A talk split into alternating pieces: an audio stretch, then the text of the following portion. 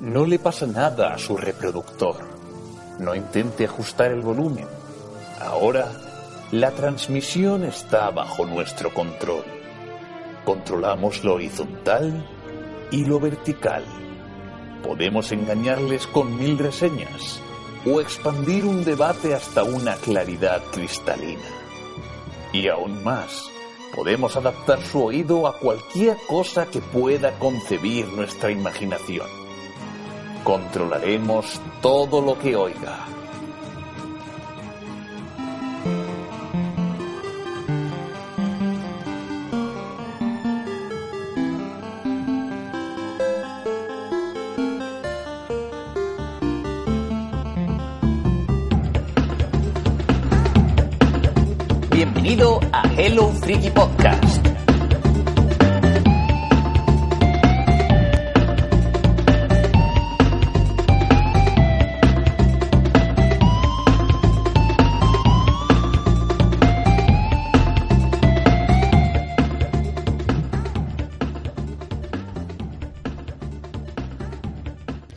Freakies, bienvenidos una vez más a Hello Freaky Podcast, un programa de cine, series, videojuegos, literatura, cómics. Esta ocasión vamos a hablar de cine y series, es el 5x26, un nuevo programa regular de Hello Freaky Podcast en el que como siempre vamos a hablar de los estrenos, vamos a hablar de, mm, una película como se llama, le, le llaman Body, Point Break en inglés, luego hablaremos de Kung Fury, es una, una película súper viral en lo que hay que ver, Eh, luego hablaremos en series de True Detective y de Juego de Tronos y quizá de algo más según se terce y el tiempo que hayamos estado grabando. Bien, también eh, no, se, me acaba, se me había olvidado, pero también quiero hacer una breve crónica antes de los estrenos o después eh, sobre lo que es el, el Festival de Cine de Valencia, al que he tenido la oportunidad de asistir, se llama Cinema Joven, imagino que lo haré después de los estrenos, y así no ocupo el tiempo que tenemos para los estrenos, que es lo que primero que seguramente todo el mundo querrá estar escuchando. Mi nombre es Víctor Mellester, presentador y director de Hello Freaky Podcast, y conmigo tengo a Asier. ¿Qué tal, Asier? Muy bien, jo, encantado de volver a pasar por Hello Freaky, que hacía un montón de semanas que, bueno, pues debido a este día a día que tenemos, Víctor, tan estresante todos, no logramos encontrar huecos y yo os echaba de menos y digo, qué ganas de pasar por el que es el mejor podcast de la podcastfera. Sí, hombre, el mejor podcast.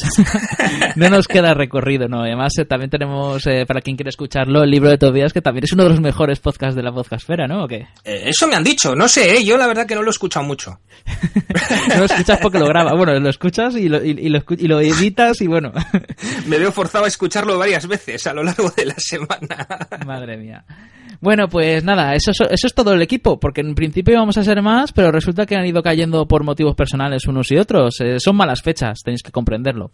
Pero bueno, el calor mejor- del verano, Víctor, y que Claro. hay que refrescarse y al final luego pues estamos como estamos.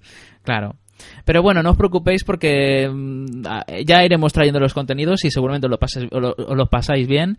Entonces, lo pasaréis bien. Entonces, y nosotros seguro que también, porque siempre nos lo pasamos bien grabando aquí, nosotros hablando de lo que nos gusta, de lo que nos encanta, de lo que nos apasiona, como es el cine y las series. Y hablando de cine, ¿qué tal si comenzamos con la sección, no? Ya va tocando. Genial.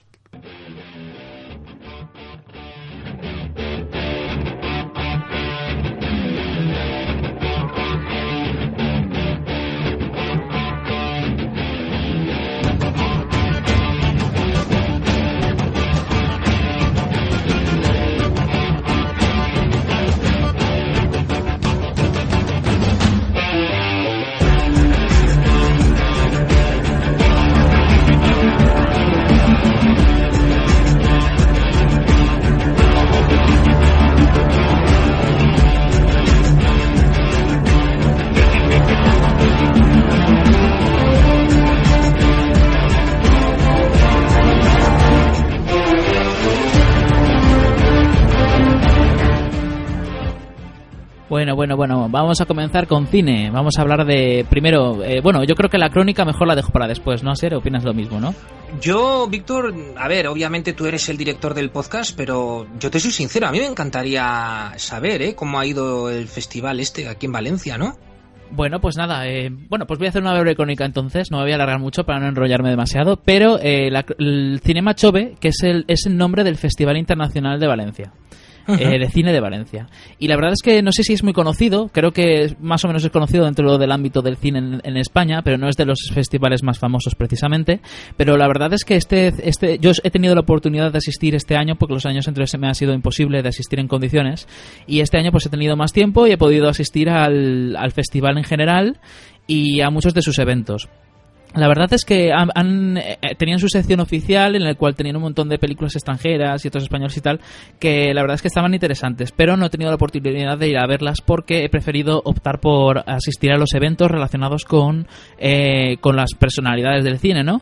Entonces eh, me gustaron muchísimo unos, unos eventos que hacían todas las tardes prácticamente que se llaman Making of que era que bueno, trataban básicamente de que cogían a un director, a un director y un actor, o cosas así, de, de, las diferentes películas que traían, y lo que hacían era que hablaban de cómo habían rodado sus películas. Y algo, eso te lo puedes imaginar así, que para un cinéfilo como nosotros, pues eso es, vamos, miel en la boca, ¿no?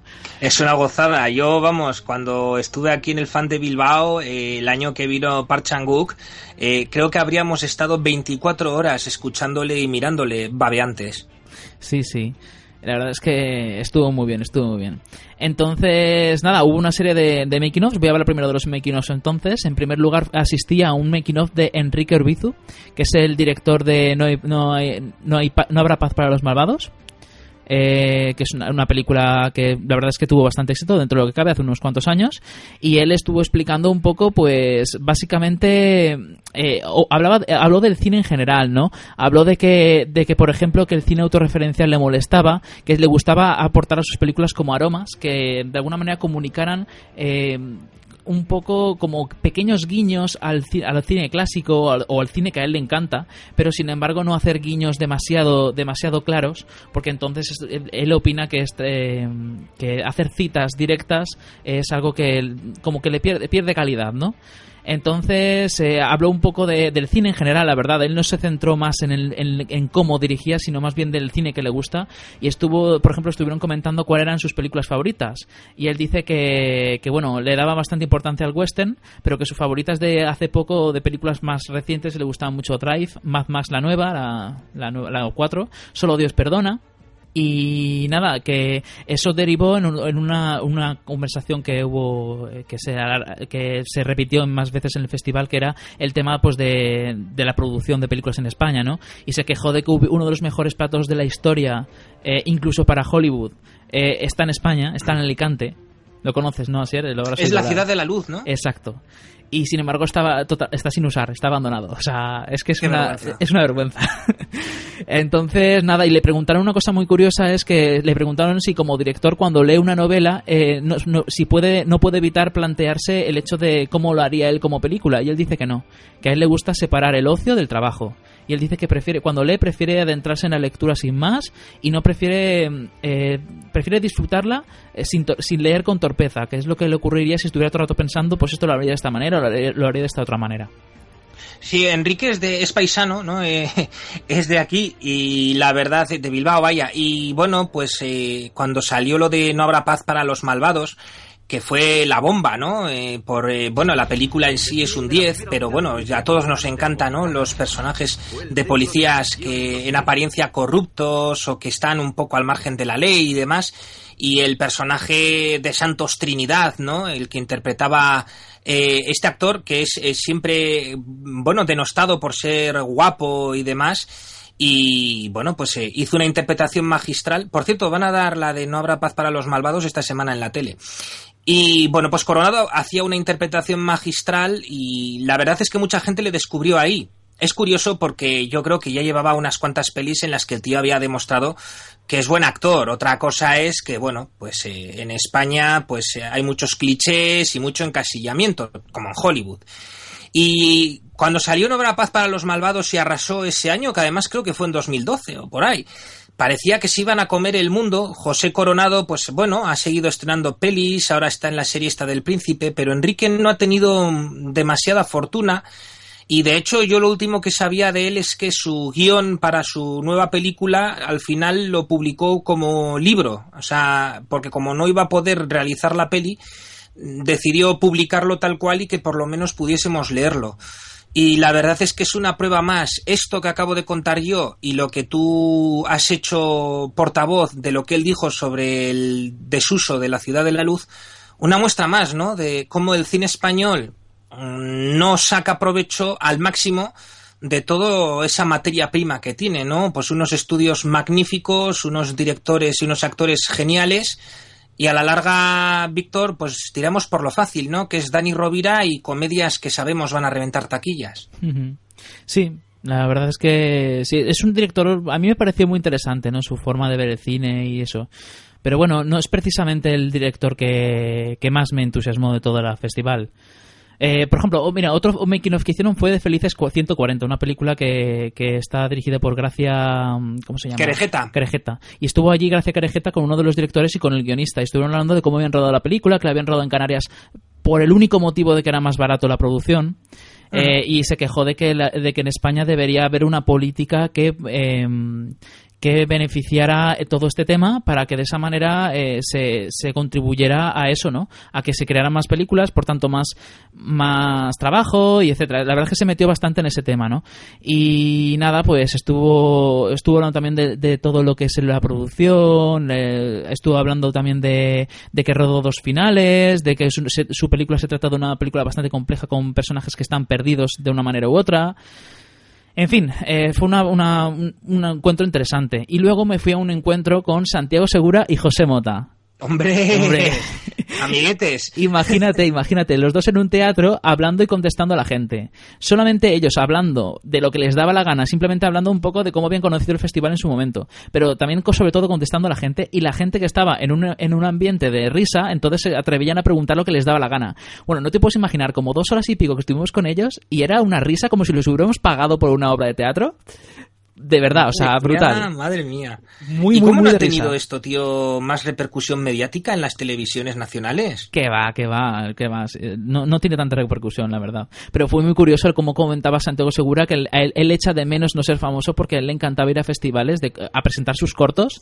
Normal. eh, y, y porque ahí no le conocía ni Dios. Y él iba a ver películas y a disfrutar del festival. Y ahora dice que no puede porque, porque es que la gente le para y todo lo demás. Y, y es el precio de la fama. Y él dice, claro, es que, a ver, yo lo comprendo, que la gente quiera pedirme autógrafos cosas de esas. Pero joder, que yo también quiero disfrutar. y Es no le dejan. Pero bueno, es, que claro. Santiago es un friki al final, es, es como nosotros. Y lo que pasa que este tío, este, este hombre fue un máquina, ¿no? Llevó su pasión desbordante, apareció en concursos, eh, luego al final haciendo pues eso cortos, ahora se ha metido en este mundillo, eh, gracias en parte a Alex de la Iglesia arrasó con este personaje de Torrente, ¿no? Y la verdad es que Santiago Segura es uno de esos ases, ¿no? En la manga que tiene el cine español, casi siempre que estrena algo, eh, en mayor o menor medida se convierte en un taquillazo y además es un tío simpático. Yo tuve la suerte, Víctor, hace unos años de conocer a un, a un chaval, un profesional de mi campo, no de la educación social, que vino a trabajar a Bilbao y que conocía personalmente, porque era de Carabanchel, ¿no? Y conocía personalmente a Santiago y me dice que es un tío súper cercano y, y encantador. Lo que pasa que, claro, como él mismo dice, ¿no? Ahora mismo Santiago es conocido fuera de Carabanchel también, ¿no? Sí, sí. Muy fuera de Carabanchel. Y claro, Sí, tiene que agobiar, ¿eh, Víctor? Sí, de hecho hacía gracia que, pues, cómo cómo comentaba cómo trabajaban y tal, y la gente preguntaba verdaderas barbaridades, o sea, solamente las preguntas eran súper surrealistas, del palo de preguntar a Santiago Segura, oye, ¿cómo se te ocurrió participar en el programa de no sé qué? Y él decía, pues por dinero. a saco, ¿sabes? O sea, no se Es cortaba súper un pelo. honesto, es brutalmente honesto. Sí, sí, sí, sí. Muy de risa. Y el tío iba trayendo cartel, eh, cartas de no sé qué, no sé cuánto, y dice, hostia, es- es- la verdad es que fue muy de risa. Qué guay. Luego tuvimos un, un encuentro con Miguel Ángel Vivas, que es el director de la película Extinction basada en la novela de Juan de Dios Garduño.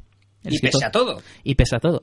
Entonces, claro, estuvo hablando de, por cierto, me cayó genial, me parece una grandísima persona y además me pareció sobre todo muy ho- honesto y muy apasionado del cine. Tú sabes lo típico que conoces a una persona que se dedica a algo que te gusta, pero que lo notas como que es como si fuera uno más. Has conectado con él. No, conectamos todos. Es que el tío, el tío lo, lo primero que dijo es que se había dedicado al cine porque para lo demás era, era- no, no les no servía. y, y- y, oye, y lo oías hablar de cine y el tío habla de cine con pasión, pero con pasión, de verdad. Hasta el punto de que el director del festival en ese momento le dijo, oye, eh, pues podríamos hacer una, una, en plan broma, una charla de Spielberg, no sé, que algún día. Y le dice este, y le dice Miguel Ángel Vivas que es de Madrid, se tendría que volver a posta el fin de semana. Y dice, pues como lo hagas este viernes, vengo. Y todos, venga, a hacerla, hacerla. Y lo han hecho, que luego lo hablaré. Qué guay, joder, sí, hombre, de este, este rodaje, el de Stiction, que primero se iba a llamar Welcome to Harmony, pues eh, lo hemos podido seguir, ¿no? En Facebook, pues el autor del libro en el que se basa la película, Juan de Dios Garduño, pues, ¿qué te voy a contar a ti, Víctor? ¿no? Es un tío muy cercano, que está en permanente contacto con todo el que quiera escribirle y, demás. Y bueno, pues hizo un diario del rodaje y iba poniendo en Facebook, él estuvo allí en el plató, pues eso, con, eh, pues con Matthew Fox, ¿no? El protagonista de Perdidos, que es uno de los dos eh, actores protagonistas de Stiction. Y bueno, pues eh, iba hablando, ¿no? Pues lo que has dicho tú, ¿no? La cercanía y, cómo vivía la pasión del director de Miguel Ángel Vivas. Y bueno, pues eh, también habló, ¿no? De la cercanía de los, de los actores, ¿no? Porque Matthew Fox al final, aunque si bien es cierto que ya hace cinco años que acabó perdidos, pero bueno, sigue siendo Matthew Fox, ¿no? Y pues contaba Garduño que es un tío bastante majete, ¿no? Y bastante cercano. Además, en esta película también sale Clara Lago, eh, que creo que es su primera película desde ocho apellidos vascos. Sí, sí, pues nada, estuvo hablando el director de cómo había rodado la película, que por cierto nos, nos enseñaron los primeros ocho minutos. Qué guay, ahí con los albinos, ¿no? Sí, sí, no, pero es que además lo curioso es que él dijo que, los primeros ocho minutos son precisamente justo lo contrario de lo que es el resto de la peli, porque él se ha propuesto hacer una película mucho más mucho más eh, contemplativa que una película de zombies. Pero los primeros ocho minutos son cuando se, se, se produce la debacle entonces, claro, eso es totalmente diferente, lo rodó totalmente diferente. Pero lo que mola es, que explicó cómo lo rodó, eh, por qué utilizó estos movimientos de cámara, cómo, se, cómo, se, cómo consiguió que rodar dentro de un autobús lleno de gente, eh, cosas así. Y luego, después de eso, empezó a hablar de. Le preguntaron cosas sobre otras películas. Y una de ellas es la que recomiendo muchísimo, que se llama Secuestrados. Sí, claro, claro, sí, sí, yo esa también la he visto. La verdad es que a mí, bueno, yo creo que no, no hace falta que lo diga, me encanta el cine español. Sí, soy raro. Incluso le he dedicado algún que otro programa en mi podcast al cine español, me encanta. Y la verdad es que yo lo he dicho siempre, nuestro cine va mucho más allá de Pedro Almodóvar José Luis Garci, Fernando Trueba y Alejandro Amenábar. Tenemos un montón de grandes directores, aparte del mencionado Urbizu o del, que acabamos de mencionar Miguel Ángel Vivas, eh, o directoras más, eh, bueno, convencionales si quieres, como Querejeta o Iciar Boyain, y convencionarles que se me entienda, son grandísimas directoras que hacen propuestas muy bonitas, muy originales, pero que es un cine más artesanal, ¿no? Menos radical que, por ejemplo, Coldo Serra o Nacho Vigalondo o otros grandísimos directores que tenemos y que, bueno, pues se ven tapados, ¿no? Por el éxito de directores ya establecidos y por ese otro hombre, el del niño, que ahora no me acuerdo cómo se llama, Díaz Yáñez, no me acuerdo, eh, que le ha cogido Mediaset y se está haciendo de oro, ¿no? A base de un estreno cada dos años. Sí, sí. Y nada, otro detalle interesante que dijo Miguel, Miguel Ángel Vivas es su, su sinceridad a la hora de hablar de cómo hacer una película. Y es que habló de que, a ver, lo, lo primero es que explicó que había tenido muchísima suerte, de que había ido a Los Ángeles para hacer para intentar conseguir no sé qué, y resulta que por simple casualidad y pura suerte le, eh, le dieron, bueno, pura suerte, que se dio la casualidad de que en ese momento, en uno de los festivales más importantes de, de cine de, de Estados Unidos, le dieron un premio, y entonces automáticamente pasó a ser la la, comidilla, ¿no? De todo el mundo. Entonces, como estaba ya allí, le dio y se iba a reunir con gente eh, justo el día siguiente, dio la casualidad de que como se corrió el boca a oreja y enseguida le ofrecieron proyectos de Hollywood y cosas así. Y también otra cosa que explicó es pues lo que cómo se basó en la novela. Eh, también explicó una cosa muy interesante y es que según él vio demostrado, es que una vez terminas una película deja de ser tuya y pasa a ser de los productores. Porque ya los productores, eh, por ejemplo, le cambiaron el título. Él para él siempre va a ser Welcome to Harmony. Pero bueno, le cambiaron el título porque les dio la gana y él dice, bueno, pues es lo que hay. Si ellos lo han decidido así, no puedo hacer otra cosa.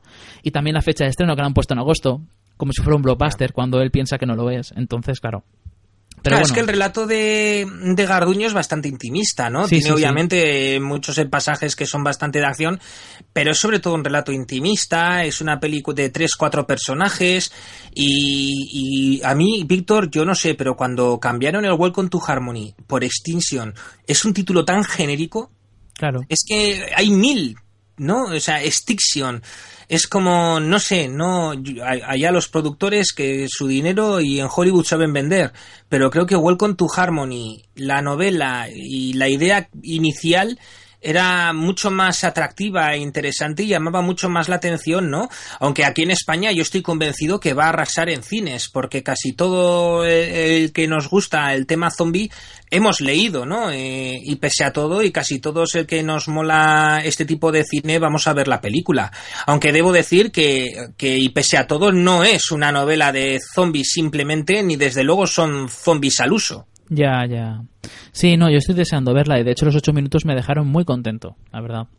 Y bueno, pasando a, lo penúltimo que quiero hablar de, de, este festival, básicamente, o así, es el Making of con Rubén, Rubén Oslund, que es un director de que le gusta el cine experimental, eh, más o menos, o más bien le gusta experimentar con el cine, suele grabar sobre todo con gente amateur y le encanta rodar de lo que él considera que es natural y totalmente real, lo que le parezca real. No le gusta que la gente tenga que imitar, sino que tenga que haga, incluso que tengan que cambiar las líneas de diálogo, que incluso reinterpreten lo que les dé la gana siempre y cuando les quede como ellos piensan que, que, que reaccionarían, por ejemplo, ante algo, ¿sabes? Entonces está bastante, fue bastante curioso el cómo el, el preguntar pues cómo rodaba con los actores eh, amateurs, sobre todo con niños, eh, cómo conseguía que la gente no se cansara cuando pasaban muchas horas rodando, eh, porque claro, no son, son, amateurs, no están acostumbrados. no sé, hay, hubo un montón de detalles que ya lo traeré en las crónicas que escriba para el Hero que ya las publicaré los próximos días, que mm, estuvo muy interesante, de verdad. repito pues, el nombre, Rubén Oslund. Estoy deseando de que subas estas crónicas a la web de Hello Freaky porque me ha dado envidia, me habría gustado estar en Valencia y haber podido asistir, sobre todo a la de Santiago Segura y Mota y a la de Miguel Ángel Vivas, porque a Enrique Urbizu le tengo más cerca, ¿sabes?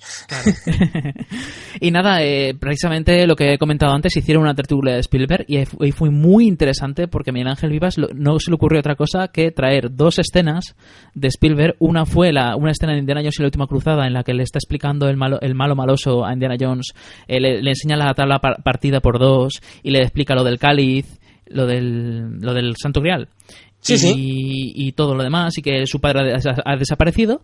Y otra es en Tiburón cuando están los tres en el barco y empiezan a cantar. Y empezó a explicar cosas súper interesantes de cómo había rodado, por qué había elegido cada plano, por qué había elegido cada movimiento de cámara, eh, por qué, por ejemplo, cuando el malo de Indiana Jones le ofrece champán cuando le está hablando del, Santo Grial, le está ofreciendo en realidad como la tentación del, de lo que podría conseguir si, si, le diera el Santo Grial, como dinero o lo que fuera, ¿sabes? Un montón de cosas que dices, hostia, es que es cuando te das cuenta de que sabes mucho menos de cine de lo que, de lo que podrías saber, ¿eh? Con gente como él. Sí, sí. Y luego vino un periodista eh, y escritor que se llama Pau Gómez, que había escrito, un, ha escrito una novela, más bien ha, organizado una antología de 29 miradas sobre Spielberg, se llama. Y es que ha conseguido que 29 directores pues hicieran una, una, un análisis de máximo 2.000 palabras de cada una de las, de las 29 películas de Spielberg. Pero directores de aquí o de todo el mundo. Eh, directores en, en español, pero de también mexicanos, etcétera, porque estaba también Robert Rodríguez, estaba ah. bueno, pero gente, eh, directores famosos, quiero decir, o sea, estaba Amenábar, está, bueno, muchos directores famosos. Qué guay, ¿no? Guay, ¿ese libro ha sido ya publicado o todavía no ha salido? Creo que todavía no. Pero... Pues hay que estar atentos, ¿eh? Porque a mí me interesa ese libro a ver si os puedo decir en un momento, no sé si se puede comprar ya. Se llama 29 miradas sobre Spielberg. Y es de la editorial eh, El Búho de Minerva. Se ve que es una editorial pequeñita y yo creo que ya se puede comprar por internet, ¿eh?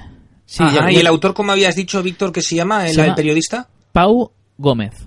Pau Gómez, muy bien. Gómez.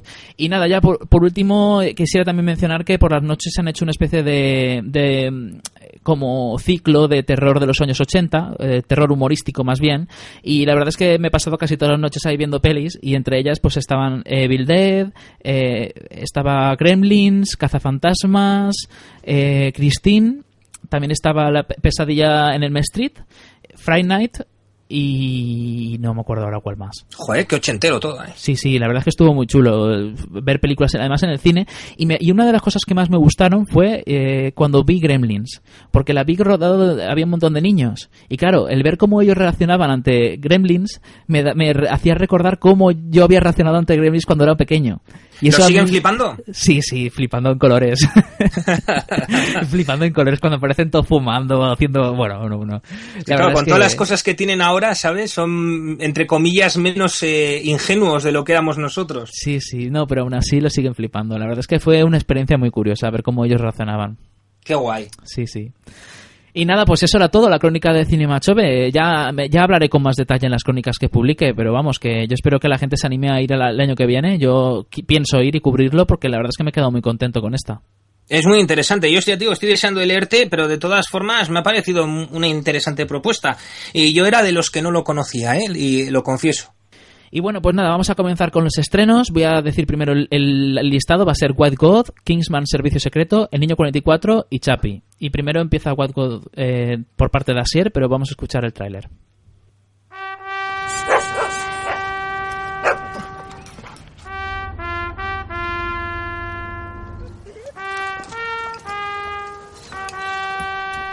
Fogadsz apának, jó?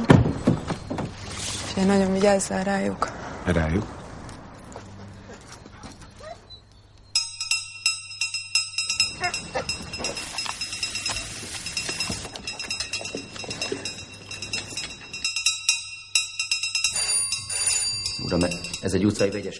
Bueno, vamos a hablar sobre White God, que es que el trailer está en versión original, no lo puedo, no puedo encontrar en, en, español. Pero bueno, eh, así me decías entre, entre comillas, bambalinas, que la película te había encantado, ¿no? Sí, hay en el backstage, ¿no? Te he dicho que, que, sí, que esta película húngara, porque fíjate que, que, es difícil, ¿no? Que nos llegue una película húngara, ¿no? A nuestras carteleras y demás. Ya el hecho de que llegue es un indicativo de que algo tiene, ¿no? Es una coproducción húngaro-alemana sueca. y, estamos hablando de una película muy curiosa. La sinopsis tal cual es, pues bueno, que estamos en un momento en el que una nueva ley eh, da preferencia a los perros de, raza e impone un tributo eh, considerable, ¿no? Por, por las razas cruzadas y, bueno, pues rápidamente los refugios caninos se llenan de perros abandonados. Nos encontramos con nuestra protagonista, Lily, una niña de 13 años que lucha por proteger a su Pedro, uy, a su Pedro, a su perro, Hagen, eh, pero bueno, su padre eh, decide que no va a pagar ningún tributo por Hagen, que no es un perro de raza y que, bueno, pues que lo va a abandonar, como ha hecho tanta gente, ¿no? Aún inocentemente creyendo que el amor puede conquistar cualquier dificultad, eh, pues eh, Lily comienza, ¿no? A buscar a su perro con la intención de, de, bueno, pues de recuperarlo, de salvarlo y de llevárselo con ella. Y por su parte, su perro Hagen lucha por sobrevivir y rápidamente, eh, pues bueno, se da cuenta que no todo el mundo es el mejor amigo del perro y decide unirse a un grupo formado completamente por perros errantes, por perros que han sido abandonados y no han sido capturados y bueno, al final eh, Hagen cuando eh, va con estos perros le terminan capturando y enviando a la perrera. Y es entonces cuando se unen todos para escapar y hacer una revolución canina contra el ser humano, ¿no? Es curiosa porque, bueno, eh, siempre se ha dicho, ¿no? El perro como el mejor amigo del hombre y, siempre se ha servido, ¿no? En muchísimas películas, no en vano. Hace poquito hicisteis un especial aquí en Hello Freaky sobre el cine de perros, ¿no? Y siempre hemos visto, pues, la realidad, ¿no? Del perro como ese animal leal, ese animal que, que es agradecido, que siempre está cerca de su amo, ¿no? De su dueño, de que incluso son capaces, ¿no? De hacerte feliz cuando estás triste, de animarte, de hacer eh, tonterías que te van a hacer gracieta y, están ahí contigo cuando lo pasas mal, tienen ese instinto que les hacen saber cuando su dueño está en mejor o en peor estado, detectan antes el peligro, no, bueno, incluso cuando va a haber eh, igual una tormenta o lo que sea, pues los animales, eh, los perros tienen ese instinto que los seres humanos no tenemos, ¿no? Y desde esta premisa, ¿no? De la inteligencia animal del perro, pues eh, se estrena esta película, White Dog, White God, sabía que iba a decir White Dog, White God, eh, que es la última película de Cornel eh. Yo no he visto nada de este director húngaro hasta que he visto White God, obviamente, pero parece ser que este hombre pues es un director habitual, ¿no? En el Festival de Cannes y que, bueno, pues él eh, estrena films que habitualmente pasan por Cannes y tienen cierto éxito, pero yo la verdad te reconozco que hasta White God no sabía ni quién era, ¿no? Y la verdad es que me, me, encanta haber conocido su cine y haberle conocido a él porque White God es un film magnífico, es una, una intensa, uf, casi es una odisea canina, ¿no?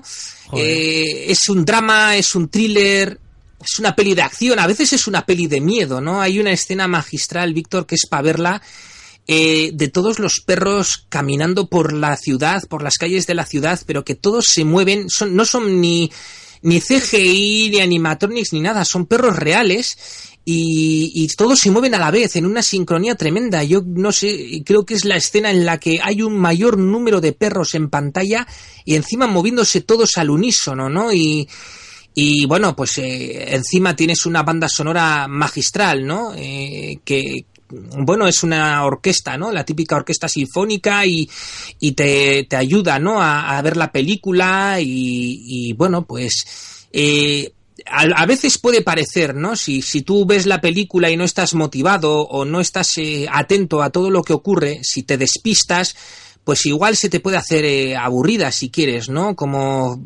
un poco telefilme.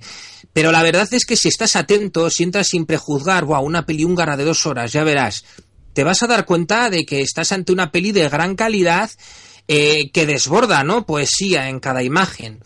Eh, es una peli muy inteligente, muy intuitiva, ¿no? Y la verdad es que se denota, ¿no? El enorme talento de, este director húngaro, del que ya digo, yo no conocía nada, ¿no? Es un hombre muy meticuloso. Yo ya os digo que para esa escena tenido que tener un trabajo desbordante, un trabajo a conciencia pero la verdad es que puede estar contento porque se notan los resultados de ese trabajo, el, el final, el resultado que nos ha llegado en forma de dos horas de película es altamente satisfactorio, ¿no? Consigue su objetivo. Eh, y la verdad es que, aunque es un film pausado, y, la verdad es que tiene un arranque muy duro, no sensibles ni para vegetarianos ni para amantes de los animales, porque el principio es durísimo, es, es cine gore para los amantes de los animales. Eh, la verdad es que eh, a lo largo del recorrido del resto de las dos horas sabe cómo arrasar, cómo conseguir que tú formes parte de esta manada de perros, ¿no?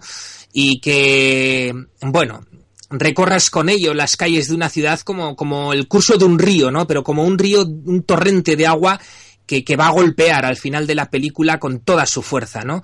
La verdad es que me ha gustado muchísimo, ¿no? Es una película muy intensa, con un dramatismo bastante elevado, que sabe ser pausada en los momentos en que tiene que ser pausada, eh, que sabe encajar perfectamente pues ese conglomerado de géneros, ¿no? El drama, la acción, el terror, y bueno, pues eh, a pesar de que los actores, pues hombre, tenéis que entender que no son ninguna maravilla, están bastante bien, eh, son solventes, ¿no?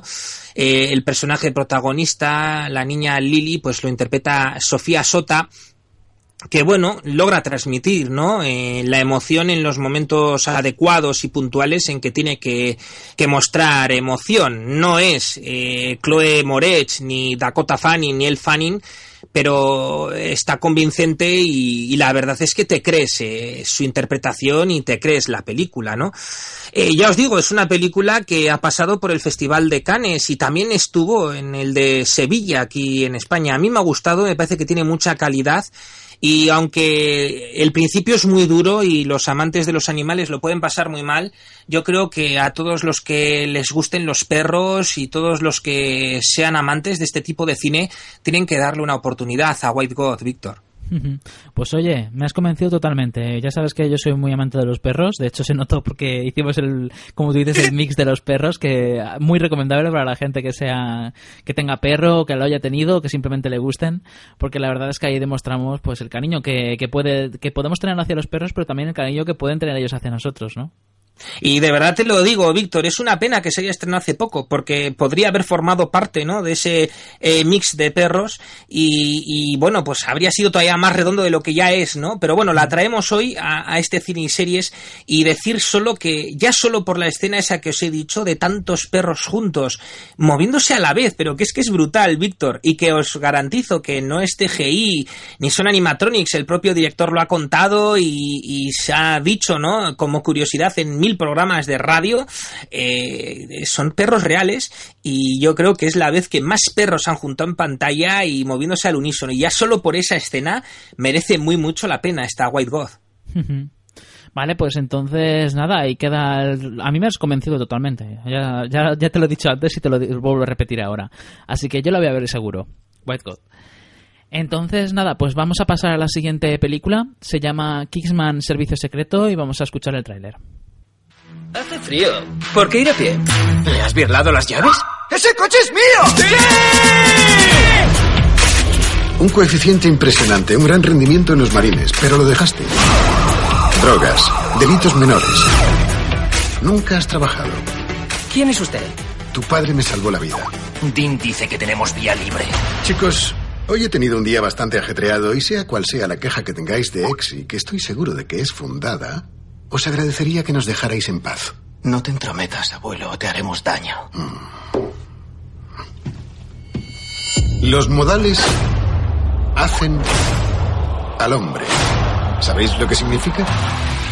Permitidme que os instruya. ¿Vamos a quedarnos quietos todo el día o vamos a pelear? Bueno, vamos a hablar sobre Kingsman Servicio Secreto, una película que la verdad es que me ha sorprendido muchísimo. Me ha sorprendido muchísimo porque no me esperaba que iba a ser tan buena. la verdad es que te lo, te lo digo de verdad, Asier. Cuando ves el tráiler, dices, o sea, cuando ves la película y de qué trata, dices, esto va a ser la típica película de acción de humor que, que te estas súper cutres que a los dos días dices, pues no, se trata de una película de Matthew Vaughn, que es un director que seguramente os suene, porque ha hecho películas muy interesantes, como la, ha, sido, aparte de, productor y, y- y también ha sido director también de Kick-Ass, eh, ha sido también el director de X-Men de primera generación, de Stardust, y ahora viene con Kingsman, una película que es eh, un homenaje al cine de, de espías, pero desde el punto de vista de un chaval que tiene que que es el hijo de un antiguo espía que murió y que muere en la primera escena, así que no os preocupéis. eh, que no es ningún spoiler. Entonces el hijo pasan los años y digamos que resulta que es elegido como para po- como candidato para, para estar también en, el- un grupo secreto de espías que hay, aparte de lo que es el, el, equipo de, de espías oficial de, de británico, ¿no? Es un equipo de espías que nadie sabe que existe, ¿no? Y ahí tenemos un personaje, un personaje muy bueno, interpretado por un fantástico Colin Firth, que es que Colin Firth me encanta como actor, cada vez me encanta más, es que me parece, te, tronchas con él, pero la verdad es que lo hace genial. También tenemos a Mark Strong, tenemos a, a ver, tenemos también por aquí a Mark Hamill, haciendo de un prof- de profesor ¡Hombre! de universidad, que por cierto lo hace de lujo el tío, o sea, lo hace genial. ¡Qué grande, Mark Hamill! Sí. Bueno, y el villano es Samuel L. Jackson, que también lo hace brutal. Y Michael Caine, que también aparece por ahí, que también, la verdad es que lo hace bien. Pero el protagonista, que es, no es muy conocido, se llama Taron Eg- Egerton, que hace de Exy, y es el protagonista, el chaval que, que lo meten en esta agencia secreta, y lo hace también muy bien. La película, lo bueno que tiene es que es un, es un humor muy bestia, es un humor muy friki. Muy friki para los fans del, del género y los que no. O sea, es que te lo pasas genial. Y, lo que es las secuencias de acción están muy bien rodadas y eh, de alguna manera consiguen atrapar, la, con la, historia consiguen atraparte desde principio a fin. Entonces es la típica película que no es ningún peliculón, pero sin embargo te está enganchando, es como adictiva, o sea, no puedes dejar de verla, te lo estás pasando bien y dura, no sé si son dos horas, pero podría haber durado cuatro, porque es que tú estabas enganchado a verla y es que podía haber durado cuatro, dura dos horas diez minutos, pues se me hizo corta, o sea, y para que a mí se me haga corta una película de más dos horas, habla mucho de ella, ¿no? Madre mía, yo había oído que iban a hacer hasta una secuela, ¿no? Porque sí. al final había sido un éxito. ha sido un éxito, 81 billones de presupuesto eh, de dólares y en Estados Unidos solo ya había recaudado más de 130 y luego sin contar el resto del mundo que ha tenido mucho éxito. Sí, de hecho Matthew Vaughn ha dicho que va a ser él quien lo va a dirigir y declaró a, a una entrevista a Yahoo en el, do- el pasado 12 de junio, dijo, bueno, la buena noticia es que lo estoy, estoy escribiendo el guion en este momento. Si pienso que puedo hacer eh, que lo que haga sea, es lo suficientemente bueno, entonces seguiremos con ello. Estamos dando la lo mejor de nosotros mismos para que se haga realidad. Y es que resulta que él ha, mm, él ha dicho, ha declarado que, que siente un amor hacia los personajes de esta película tan grande que quiere, que, que, que no puede permitir que nadie más dirige, dirija la segunda parte que no sea él. Claro, normal, es lógico. Y encima, si tiene, como nos acabas de contar, ese estilo tan particular, ¿no? Prácticamente su sello. Es que, claro, luego si no, la secuela es totalmente diferente, es casi como que te sientes defraudado. Sí, sí, pero de verdad que es, es que de verdad que te lo pasas genial. Se estrenó el pasado 27 de febrero aquí en España y de verdad que es que es brutal, es que te lo pasas muy bien, te ríes a carcajadas, hay escenas muy bestias, una escena en la que en la, en la que Colin Firth se mete en una iglesia y se pone ahí a, a repartir como si fuera Matrix. Eh, De verdad, que es que es una película que, que a mí me ha encantado. Me ha dejado súper contentísimo de las, de las que te dejan con buena sensación de boca, con buen, como, con buen sentimiento de decir, me lo he pasado de lujo, ¿sabes? Qué guay. Va, yo la tengo apuntada para verla. Sí, lo que sí. pasa que, claro, son tantas, pero sí, sí, la tengo apuntada para verla y bueno, yéndote a ti, la voy a ver fijo. Además, solo por ver a Samuel L. Jackson entre tanto actor británico, merece la pena. Para, para que una comedia de acción, que normalmente son muy burdas, tenga un 7,9 en IMDB, yo creo que dice mucho, ¿no? Y cuatro meses después, ¿eh? Así con Sí, la sí. tontería. y la verdad es que la película, eh, yo en su momento leí muchas críticas muy buenas y lo típico que lees en Facebook a la gente cuando la ha visto y no recuerdo de nadie que dijese, pues ha sido un truño o, o me parece una mierda. La verdad que casi todos coincidían diciendo, oye, pues me parece una peli muy entretenida, muy interesante y luego había gente que decía que era maravillosa y que menuda pasada de imágenes. Sí, sí. no. Y además tenemos crítica en la web, creo que la hizo Daniel Collado, que tuvo la oportunidad de ir al preestreno eh, y cubrirlo por nosotros. Así que nada, es, eh, leer también la crítica en la web, que él, él quiero recordar que también salió muy entusiasmado. Sí, además Dani, fíjate, le encanta este estilo de cine, ¿sabes? Y si está bien hecho, pues habrá salido, bueno, la tengo que leer yo también, que no la he leído. Sí, sí. Y nada, pasamos a la siguiente película para no enrollarnos más y tenemos El Niño 44. ¿Estás solo? ¿Recuerdas cuando nos conocimos? Te parecí grosero. Me mirabas fijamente. Estaba fascinado por tu belleza. No habrá nunca nadie más que tú. He venido lo antes posible. Ha habido un terrible accidente. El hijo de Alexei ha sido atropellado por un tren. ¿Un tren? Insiste en que su hijo fue asesinado. Como sabes, el asesinato es una enfermedad capitalista. ¡Cállate! No hay asesinatos en este país. No hay asesinatos, ¿entiendes? Bueno, Asier, cuéntanos, cuéntanos qué tal esta película. Que está en, en la cartelera y yo creo que más de uno de los, de los que nos escuchan estará pensando en ir al cine a verla. Joder, pues fíjate que yo estaba deseando, ¿no? Deseando de verla, pues porque la novela de Tom Roth Smith está muy bien y en su momento pues fue, fue la bomba, ¿no? Y bueno, pues eh, dije, a ver, a ver qué tal. Y bueno, pues ahí nos venía una película con Daniel Espinosa de director y un reparto de estos de campanillas, Tom Hardy, que además ahora está muy de moda, eh, también gracias a Mad Max. Eh, tienes a Nomi Rapaz, que a mí la verdad no, no me termina de convencer esta chiquilla. Pero bueno, está Gary Oldman, está Paddy Considine, está el emergente Jason Clark, está Vincent Cassel, que siempre, que siempre lo borda, ¿no? Y siempre está muy bien en sus personajes, este, con esa cara tan peculiar suya.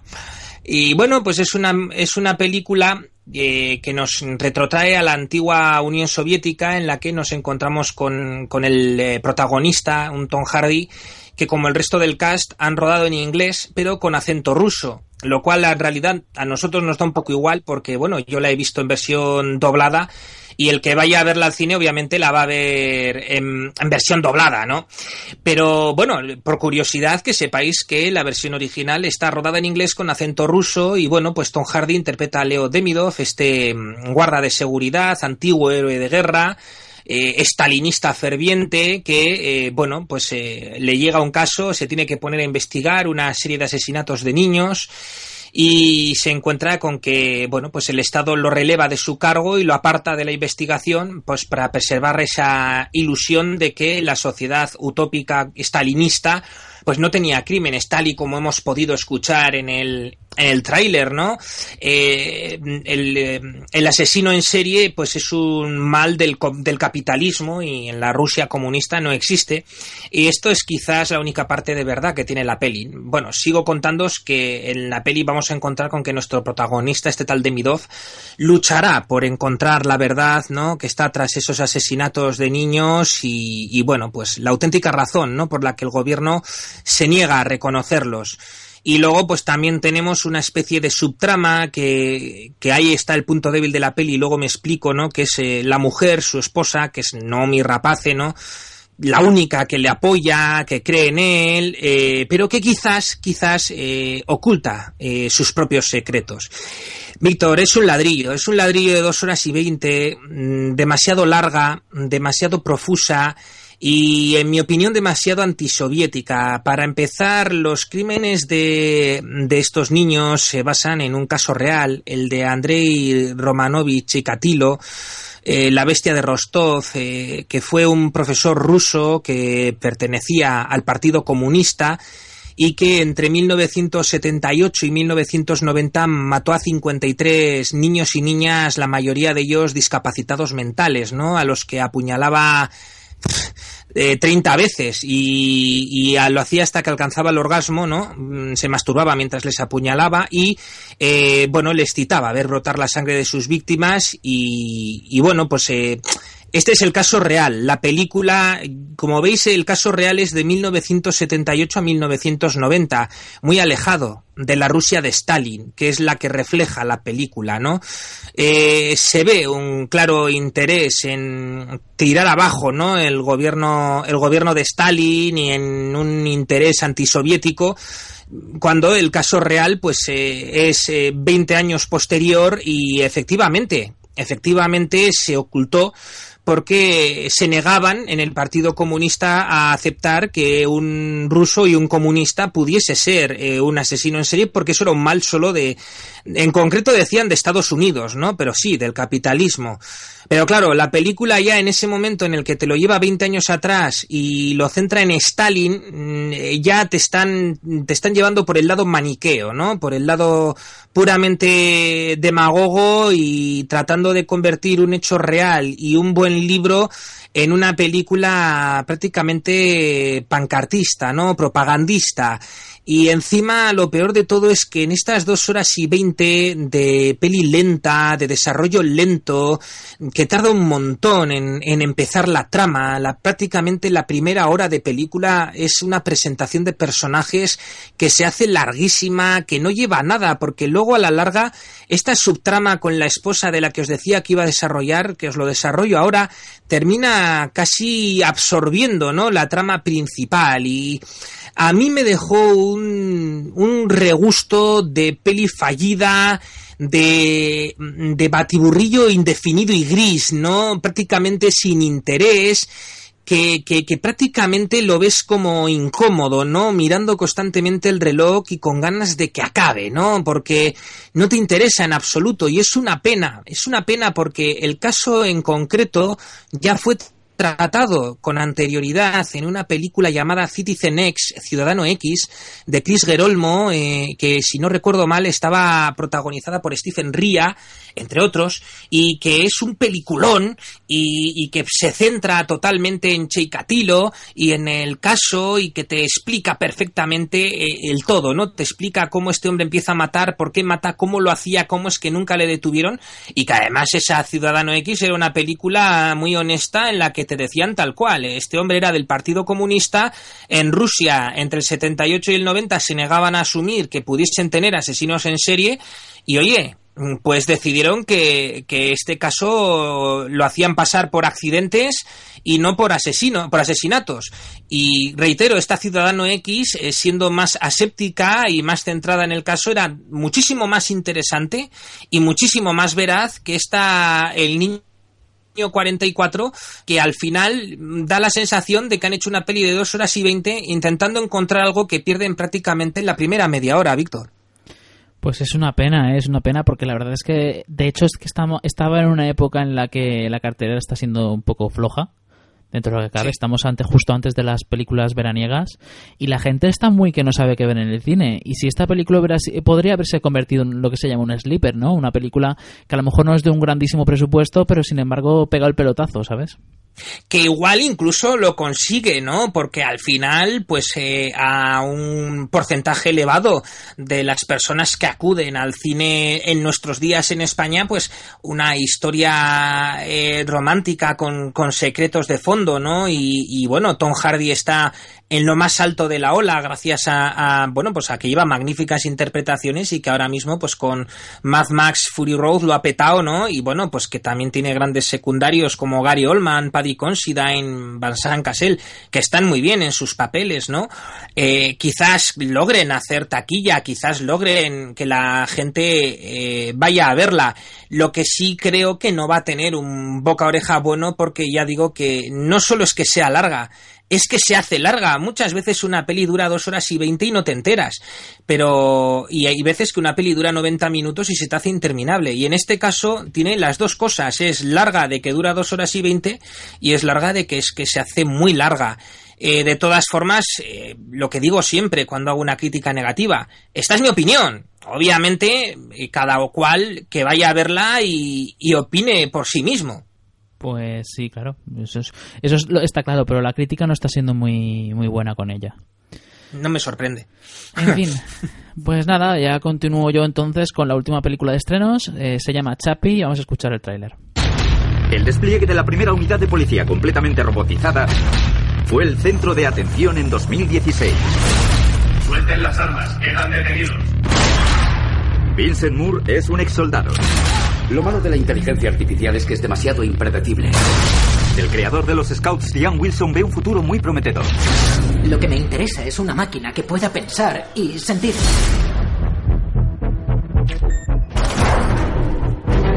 Tengo un robot que está operado por un humano que piensa. No lo queremos. Es grande, es caro y es feo. Los Scouts son un éxito enorme. Deja de preocuparte por esos pequeños proyectos. Lo he conseguido. Es una nueva forma de vida, un nuevo paso en la evolución.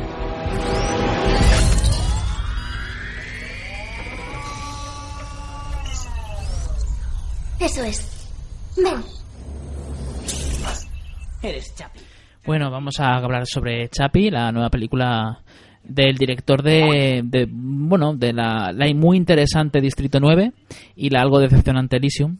Y aquí con Chapi pues vuelve a, decepcionar con una película que podría haber sido mucho más, pero que se queda en agua de borrajas porque acaba siendo cine de entretenimiento y poco más, ¿no?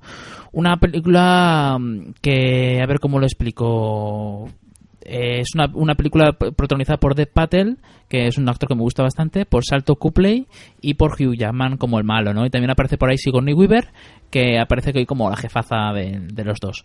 Entonces hay una rivalidad entre los dos porque resulta que el, personaje de, Salto Copley eh, está quiere producir lo que habéis escuchado en el, no perdón el personaje de mm, de Death Patel perdón eh, quiere eh, construir lo que como habéis escuchado en el tráiler son máquinas que pueden sentir y, y, puedan y puedan pensar y todo eso que son las máquinas que, que están sustituyendo a los policías no y sin embargo, Hugh Jackman quiere hacer una, máquina muy mastodóntica, muy, muy bestia, que puede incluso reventar helicópteros y cosas así. Y lo que pasa es que, claro, como es mucho más cara y no consigue bajar el precio y tampoco es tan buena, pues no hay forma de que pierda. El problema está en que la obsesión por conseguir que una máquina sienta y se comporta como un ser humano eh, puede con Death Patel al final consigue que se le vaya de las manos y que un, un robot que estaba ya para, para, para la basura, eh, le, pone el chip este y, resulta que de camino a su casa para experimentar con él y todas las movidas, eh, le, le, retienen unos, unos delincuentes se lo roban y empiezan a educarle desde el comienzo eh, como si fuera un delincuente. ¿Qué pasa? Que el robot, claro, como solo conoce a los delincuentes, acaba convirtiéndose también en un delincuente y es muy gracioso el ver cómo va adoptando las, la, forma de hablar de los delincuentes, sus, movimientos, cómo los va imitando. Eso es muy gracioso. La verdad es que ahí está reside la originalidad de la propuesta. El problema, pues que todo eso que podría haber sido muy interesante acaba desembocando en un cine de acción y entretenimiento muy plano, que no tiene mucho más y una película que a lo mejor se podría haber convertido, quién sabe, en una película de culto con saga y todo, pues se convierte en una película que tan pronto la ves como pasa un mes y ya prácticamente la has, olvidado, ¿no? Es una pena, ¿no? Es una pena para la gente que ha aficionado como yo a la robótica, que he estudiado informática robótica, em, que a mí me gusta muchísimo el cómo, pues el cómo trabajan con los robots y cómo, cómo todas las películas de robótica me encantan y sin embargo, en esta ocasión me parece una oportunidad perdida, eh, sobre todo por el hecho de, pues eso, de, es una especie de Robocop, pero, pero adaptado de una forma mucho más, mucho más light, ¿no? De hecho, es, tan, especie de Robocop que incluso las, las, las voces de los otros robots que aparecen son las, la oficial de Peter Weller de Robocop, ¿no? Entonces es un claro homenaje a esa, a esa saga. Pero bueno, la película no está mal, pero se queda, ya digo, se queda, se queda a medio camino y es una pena. A mí, ya te digo, no se me hizo larga, pero comprendo que mucha gente sí, y comprendo que mucha gente que incluso llegue a soltar pestes de ella. De hecho, la, la, la, la crítica de los entendidos de los, de los medios de comunicación la ha suspendido. De todas formas, este director eh, da la sensación de que va cuesta abajo. Y me explico. Empezó muy bien con, con el corto que luego dio, dio lugar a, a, su primera película, ¿no? En la película que le lanza a la fama y le convierte en, en, un director a tener en cuenta y que parecía que, bueno, que Nate Blomkamp nos, nos iba a dar grandes cosas, ¿no? Porque la verdad es que en su día, pues oye, no nos vamos a engañar fue la bomba, fue la bomba y encima venía de Sudáfrica y venía de la mano de este señor de Salto Couple, ¿no? Que es como su actor fetiche porque con él ha hecho prácticamente todo. A Leifin Jobur nos gustó a todos, Distrito 9 estaba muy bien, pero luego de repente vino Elysium y a todos nos dio una sensación como de ¿qué ha pasado, no? y ahora me cuentas esto con Chapi y, y bueno, pues es lo que digo, ¿no? Da una sensación como de que o nos equivocamos y, y no era para tanto, simplemente es flor de un día, el director de una idea, o, simplemente no ha tenido suerte eligiendo sus proyectos. Yo te pregunto, Víctor, eh, igual es cosa mía, pero a mí una de las cosas que siempre me fallan es Salto Coldplay, que me parece un actor bastante malo. Ojo, que habrá quien considere que es el Marlon Brando sudafricano, pero a mí me parece que no se hace ningún favor ni Blomkamp llevándole en todas sus películas. Bueno, a mí no me parece mal actor, pero sí es cierto que bien podría coger a otro, ¿no? No sé. ¿Sabes? Da la sensación de, gastar, ¿no? Porque, claro, no es como cuando, yo qué sé, Scorsese está con DiCaprio, estaba con De Niro, con Daniel Day-Lewis. Y bueno, eh, la verdad es que es una pena, porque además siempre cuenta con grandísimos repartos en todas sus películas y, y, y cuenta con grandes presupuestos y con ideas magníficas y al final da siempre una sensación de nos hemos quedado a medio camino. No sé, es una pena. La verdad es que a mí me da pena porque yo cuando vi Distrito 9 lo flipé. Ya, pero mira, es que yo creo, yo qué sé, yo ya, ya después de dos, de dos películas que me han decepcionado, pues ya de Nick Blomkamp lo que podría haber sido con Distrito 9, que también acabó decepcionándome el final, pero bueno, la película en sí era muy interesante. Eh, me da la sensación de que se le da bien plantear propuestas, pero luego al ejecutarlas se pierde. Ya, estoy de acuerdo. Sí. Así que es lo que hay. Ya, ya un poco te vas haciendo la idea. Yo, por ejemplo, Chapi ya no la he visto con la ilusión que vi en Elysium. Y, y, ya, pues la siguiente la veré con menos ilusión todavía. Pero bueno. La siguiente a que esperaremos a que salga en DVD. sí. bueno, pues nada, si te parece bien, vamos a pasar al videoclub. ¿Te quedas para el videoclub entonces? Venga, va, hablamos de Le llaman Body. Venga, vamos a escuchar eh, la intro de la sección.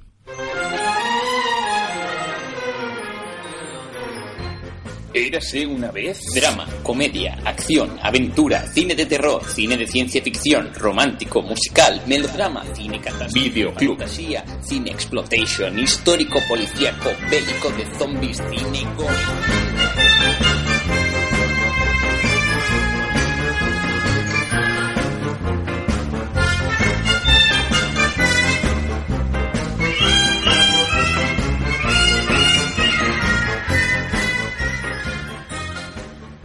Bueno, vamos a comenzar a hablar sobre una película. La película de este, de esta, de este programa la habíamos traído sobre todo por Álvaro, que nos ha fallado a, a, a causa de media hora del, programa, entonces no vamos a poder hacer la reseña que queríamos Eh. hacer de la película.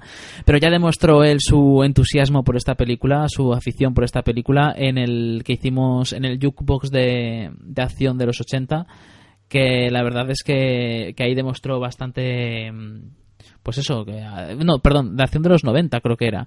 De los 90, sí, de los 90, sí, que, que demostró ahí pues su amor por esta película que le encantaba. La verdad es que puedo entender hasta qué punto, ¿no? La película se llama, le llaman Body en español, pero en inglés se llama Point Break.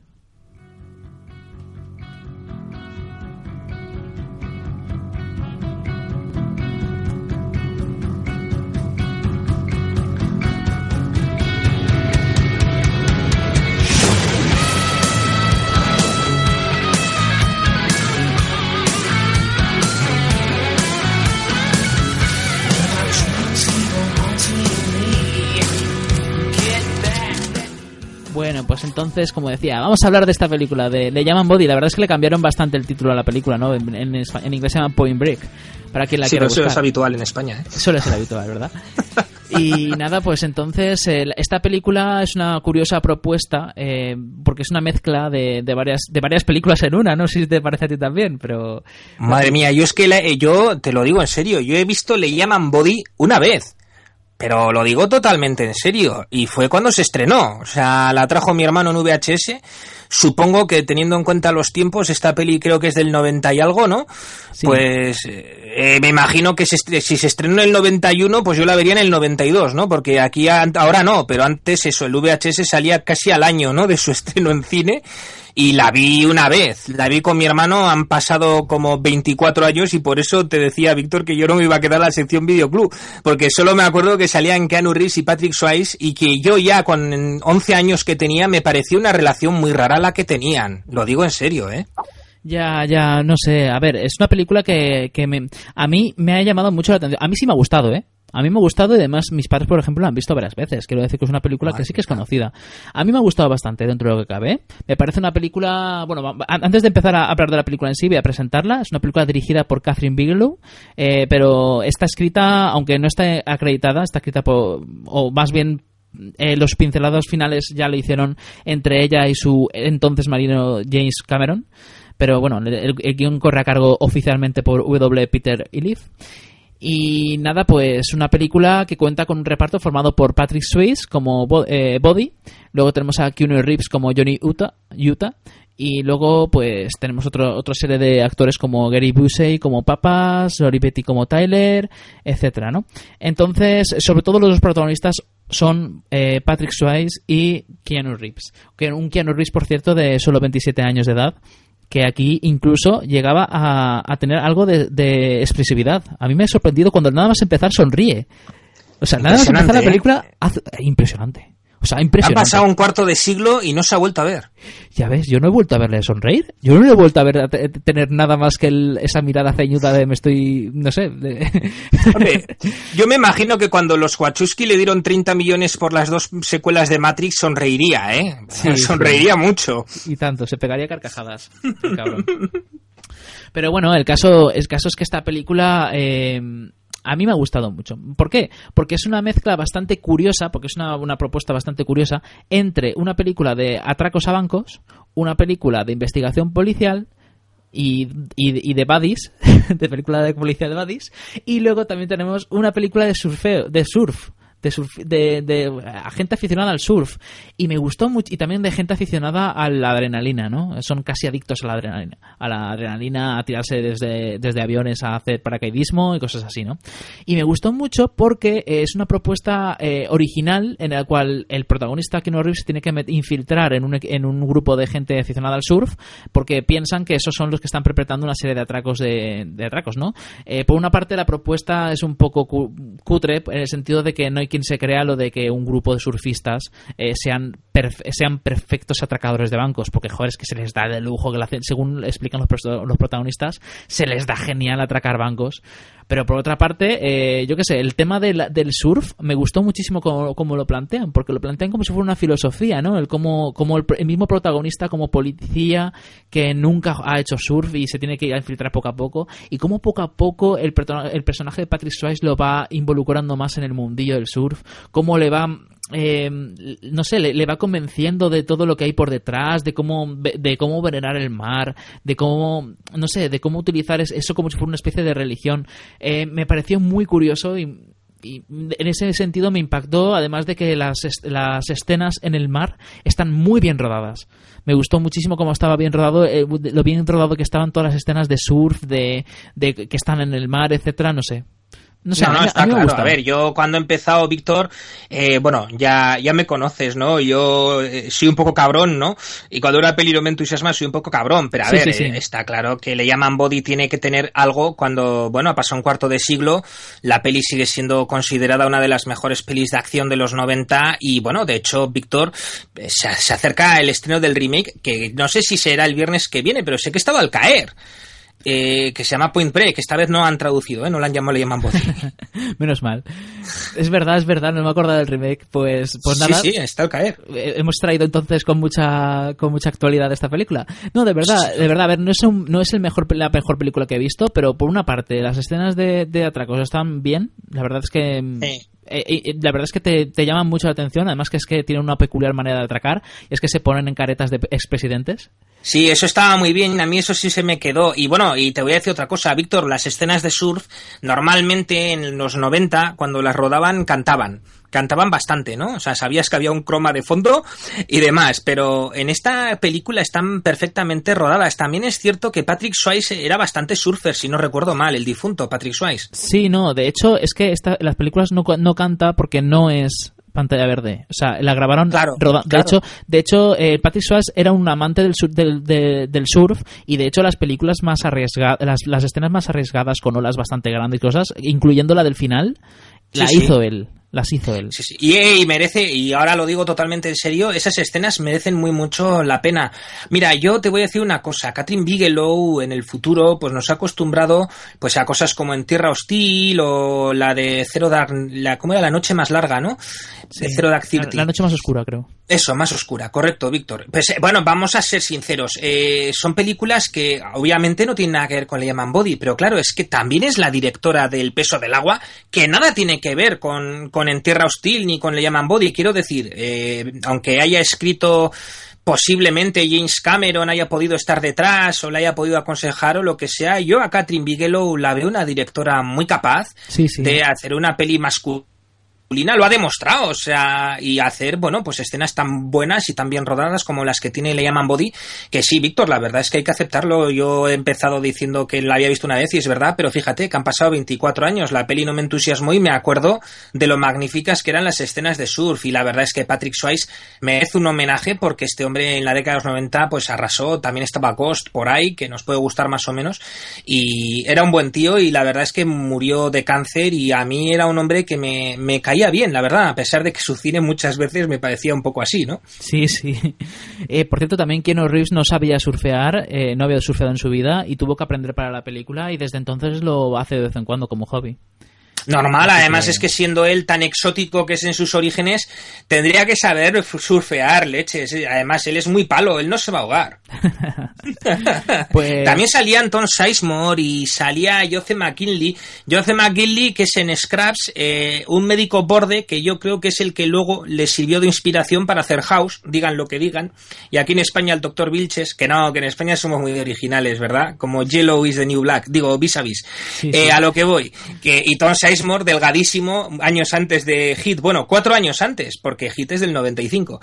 Y la verdad es que, mira, Víctor, a medida que has ido hablando y me he ido haciendo memoria, eh, la peli tiene bastantes motivos para ver si no me extraña que a Gecko le entusiasme. ¿eh? Sí, a le encantaba. Y de verdad es que a mí me, lo que más me gusta de me llama la atención es todo el metraje que le dedica la película con toda la tranquilidad del mundo a explicarte cómo el protagonista se va viendo seducido, ya no solo por el personaje de Patrick Swayze, por Body, sino también por la, mentalidad de esta gente aficionada al surf que ante todo respetan el mar, eh, no sé, que les gusta la adrenalina, les gusta vivir la vida a tope, eh, les gusta disfrutar de todo a, saco, eh, jugarse la vida si hace falta con cada cosa, y eso a él le sorprende porque él estaba acostumbrado pues a la policía a jugarse la vida de otra manera, pero no de esa manera tan despreocupada, ¿no? Como que, en principio no tiene objetivo más que el hecho de, de, jugarte la vida, ¿no? Y no sé, es, un choque de, formas de vivir la vida que a mí me llamó muchísima atención porque es un choque que mucha gente no se atreve a hacer en su vida a día. Es, es, una vez más el tratar eh, eh todo la lucha esta de, de salir de la zona de confort que a mí me, ha, impactado, o sea, me, ha gustado mucho cómo la retratan esta película porque le dedican su tiempo, porque dura dos horas de película, y lo dedican su tiempo tranquilamente, con toda la tranquilidad del mundo. En ningún momento se, se acelera. Y el final es el mejor, yo creo que es el mejor final que podría haber tenido.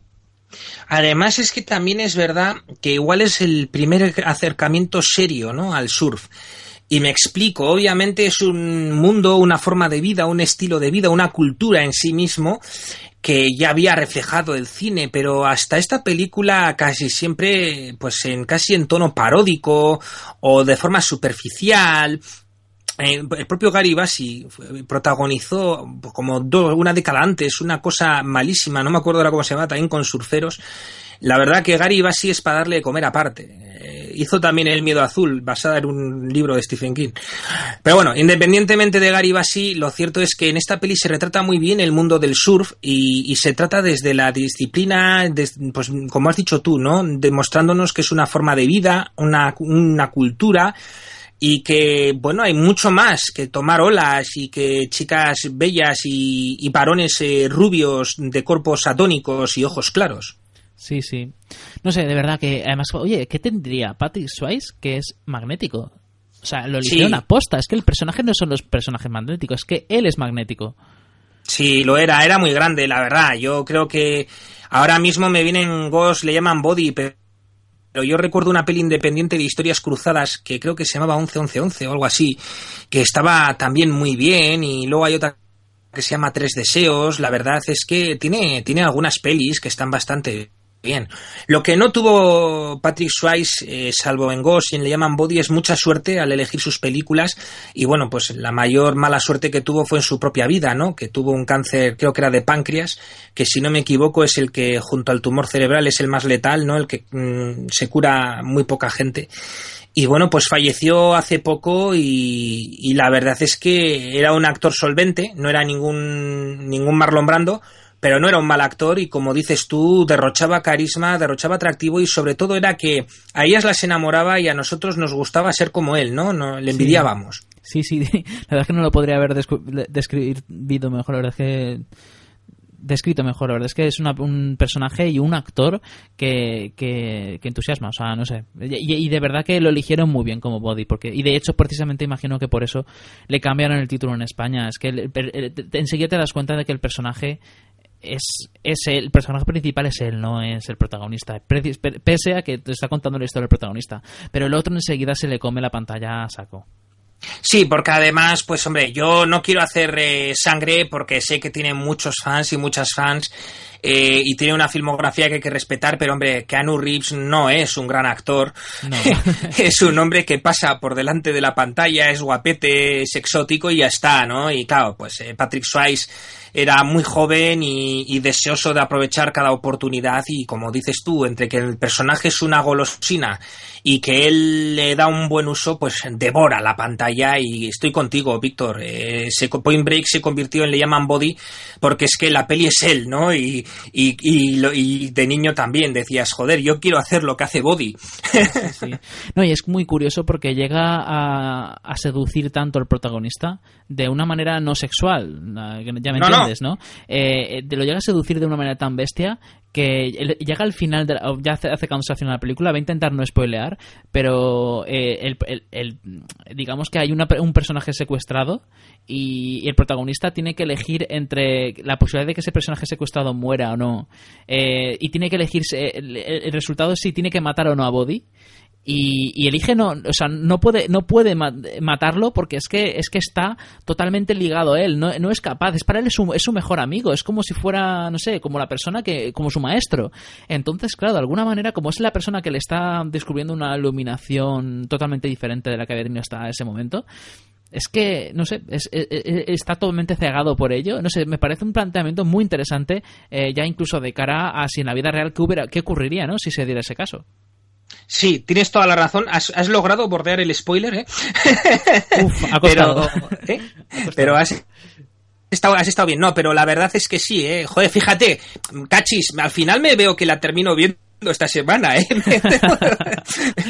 Pero sí, sí, joder, porque me está interesando y como traeremos el, remake al próximo cine y series, pues, joder, al final la termino viendo. No, la verdad es que sí, que en los 90, Víctor, se hizo muy buen cine, ¿eh? La verdad es que te paras a pensarlo y fue una gran década y, y en tema de acción tuvimos unas cuantas. El propio Keanu luego hizo Speed, Sí, sí, sí, sí, no. Y hubo muchas películas de acción. Por eso en la, en 90 una de las cosas que más retratamos es la acción, porque es una acción más madura, ¿no? Es Lo, comentamos en el Jukebox de los 90, que es, una acción más madura, es menos, menos loca, ya, ya, ya se, se requieren unos, unos argumentos pues que se permiten que sean más profundos, como en este caso estado, le puedes sacar más chicha y eso se agradece. Sí, hombre, y fíjate, alcanzaría la cumbre eh, esta madurez del cine de acción, pues eh, con esa metafísica y esa filosófica película que es Matrix, ¿no? Una de las grandes joyas de los 90 y que también tenía a Keanu Reeves de protagonista, por cierto. Claro, claro, tanto que nos quejamos de él y de su expresividad. está en todas partes, ¿eh? Ahí con sus gafas de sol. En fin. Pues nada, eso era todo. Como no tenemos a Álvaro aquí para deslumbrarnos con sus mil y una anécdotas y datos sobre esta película, porque estoy seguro que se lo habían preparado, es una pena. Ah, voy a intentar ver si puedo añadir algún audio de posterior de él, pero no sé si lo conseguiré porque también está hasta arriba de faena. Pero la verdad es que desde aquí mandar un saludo a Álvaro porque es el que lo, había preparado esta película, había, había propuesto esta película, le hacía muchísima ilusión y estoy seguro de que, de que pensará que nos hemos quedado muy cortos y que le, le encantaría añadir 4.000 detalles que a él le parecen interesantes. Es más, cuando subas el podcast apagaré, desconectaré el WhatsApp para no aguantar la bronca por todo lo que hemos olvidado. O sea, seguro, seguro. un saludo, Álvaro. Y nada, ya para acabar con la sección de cine, voy a pasar lo que hay que ver y va a ser muy corta porque la película dura media hora, entonces yo le voy a dedicar cinco minutos como muchísimo. Pero cuéntamela, eh, que quiero saber de qué va. Pues vamos a hablar sobre, vamos a traer la sección de lo que hay que ver. Lo que hay que ver.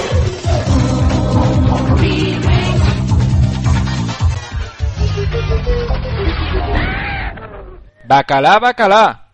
Bueno, pues la película que vamos a traer en esta ocasión es ni más ni menos que Kung Fury. Es una película que se ha vuelto muy pero que muy viral hoy en día y la verdad es que, que, la queríamos traer por eso, ¿no? Porque es que es muy viral, la gente lo va a conocer, la mayor parte de nuestros oyentes la habrá visto ya.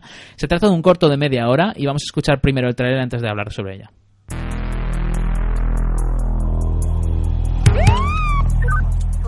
Hey, you got a permit for those guns? I've got your permit right here.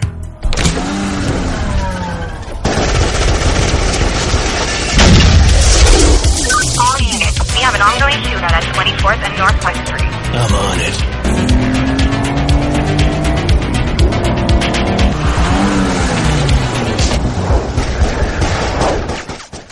Bueno, el, ya, ya, solamente se nota por, por el estilo del tráiler. Eh, la voz que estáis escuchando... I don't hear it, Kung Fury. I've just been at City Hall. You just destroyed an entire city block, for Christ's sake.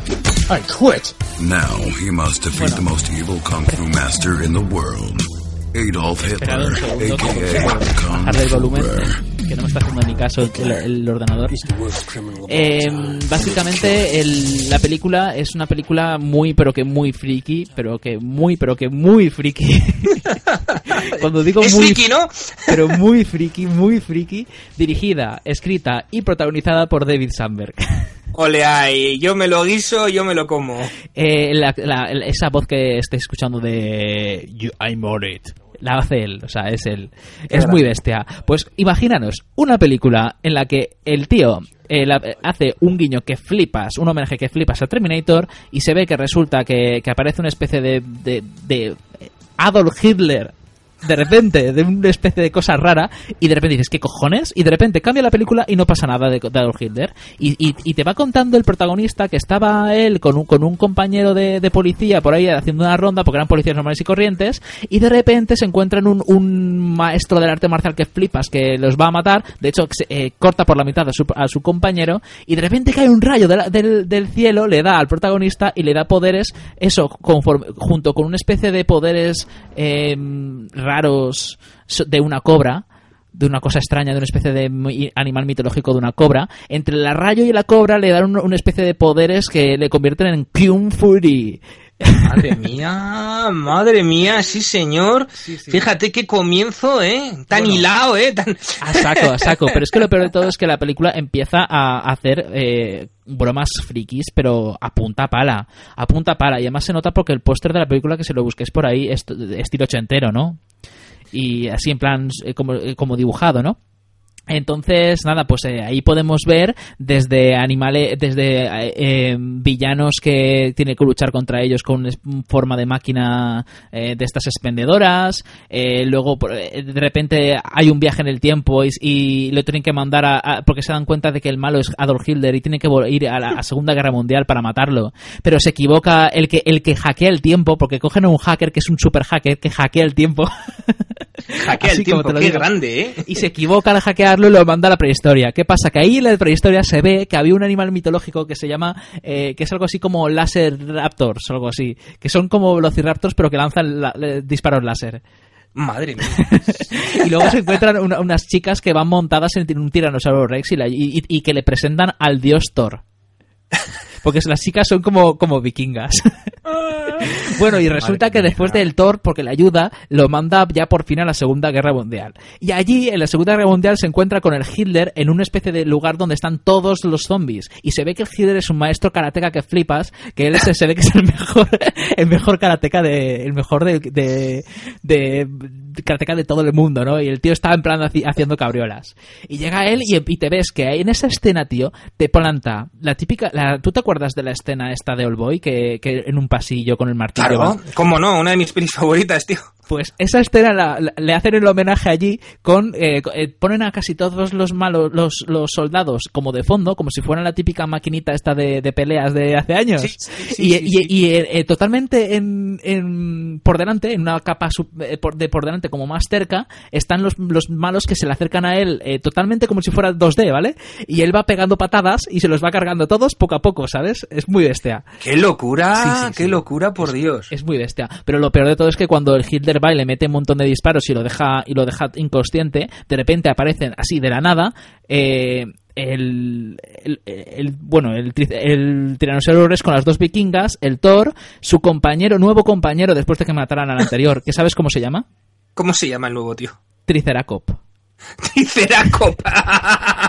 es, es, un policía con cabeza de Triceratops. Hay que joderse.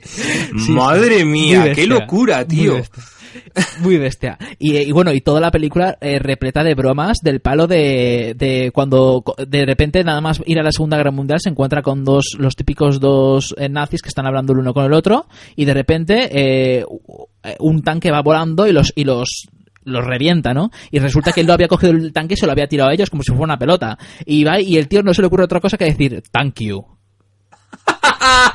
oye, oye, pero vamos a ver, ¿este hombre qué clase de LSD mal estado consumió eh, antes de ponerse con todo esto? Por Dios, quiero el teléfono del camello ya. Te puedes imaginar el carácter viral que ha tenido esta, este corto, sí. Ha sido de golpe, porque yo recuerdo eh, de, bueno, de volver del curro, meterme en, internet y ya habían subido al foro dos personas diferentes y, tú lo estabas poniendo también en Hello Freaky y estaba en todas partes y era, ¿y esto cuándo ha salido? ¿Cómo ha salido? ¿De dónde ha salido? ¿Por qué ha salido? es que es muy bestia. Pero lo peor de todo ha sido es que se ha hecho con cero medios. O sea, cero medios. la mayor parte de los medios han sido del trabajo de los mismos que lo han hecho, eh, de postproducción, de haciendo efectos como podían. Para que te hagas una idea, no tenían dinero ni para pagar más de un, eh, de un eh, uniforme de policía. Con lo cual tuvieron que ir prestando el uniforme de policía a cada uno de los extras en un departamento de policía entero que había y, los tuvieron que grabar por separado y luego colocarlos en postproducción. Madre santísima, menudo sí, curro de edición luego. Sí, sí, pero todo para ahorrarse el no comprar más de un uniforme de policía. Te puedes imaginar, ¿sabes? Leches, pero esto ha tenido mucho éxito. Supongo, Víctor, que ya con más medios y en plan en serio, ¿habrá película o qué? Es que resulta que eso es otra cosa muy interesante, es que este proyecto salió de un proyecto de Kickstarter. Ah. Hicieron una, una campaña de que si conseguían 200.000 dólares harían un corto de 30 minutos. Y como lo consiguieron enseguida, y subieron la trama a que si conseguían un millón de dólares harían una película entera pero resulta que, el, que no consiguieron un millón de dólares, se quedaron en los 630.000. Vaya. Entonces, claro, ya no, no pudieron hacer la película, pero yo imagino que después de lo viral que ha sido y lo mucho que ha dado a hablar, no me extrañaría que hicieran película entera, ¿eh? Sí, sí, porque es que además ha sido de golpe. O sea, estaba ya en todas partes. Porque, claro, todos sabemos, ¿no? Cuando algo se vuelve viral, pues suele ser así. Pero yo creo, Víctor, que esto ha sido más, más de lo habitual, ¿no? Ha sido mucho más fuerte, más rápido y más en todas partes. Sí, sí, ha sido muy bestia. Yo creo que yo creo que la gente está súper entusiasmada con la película.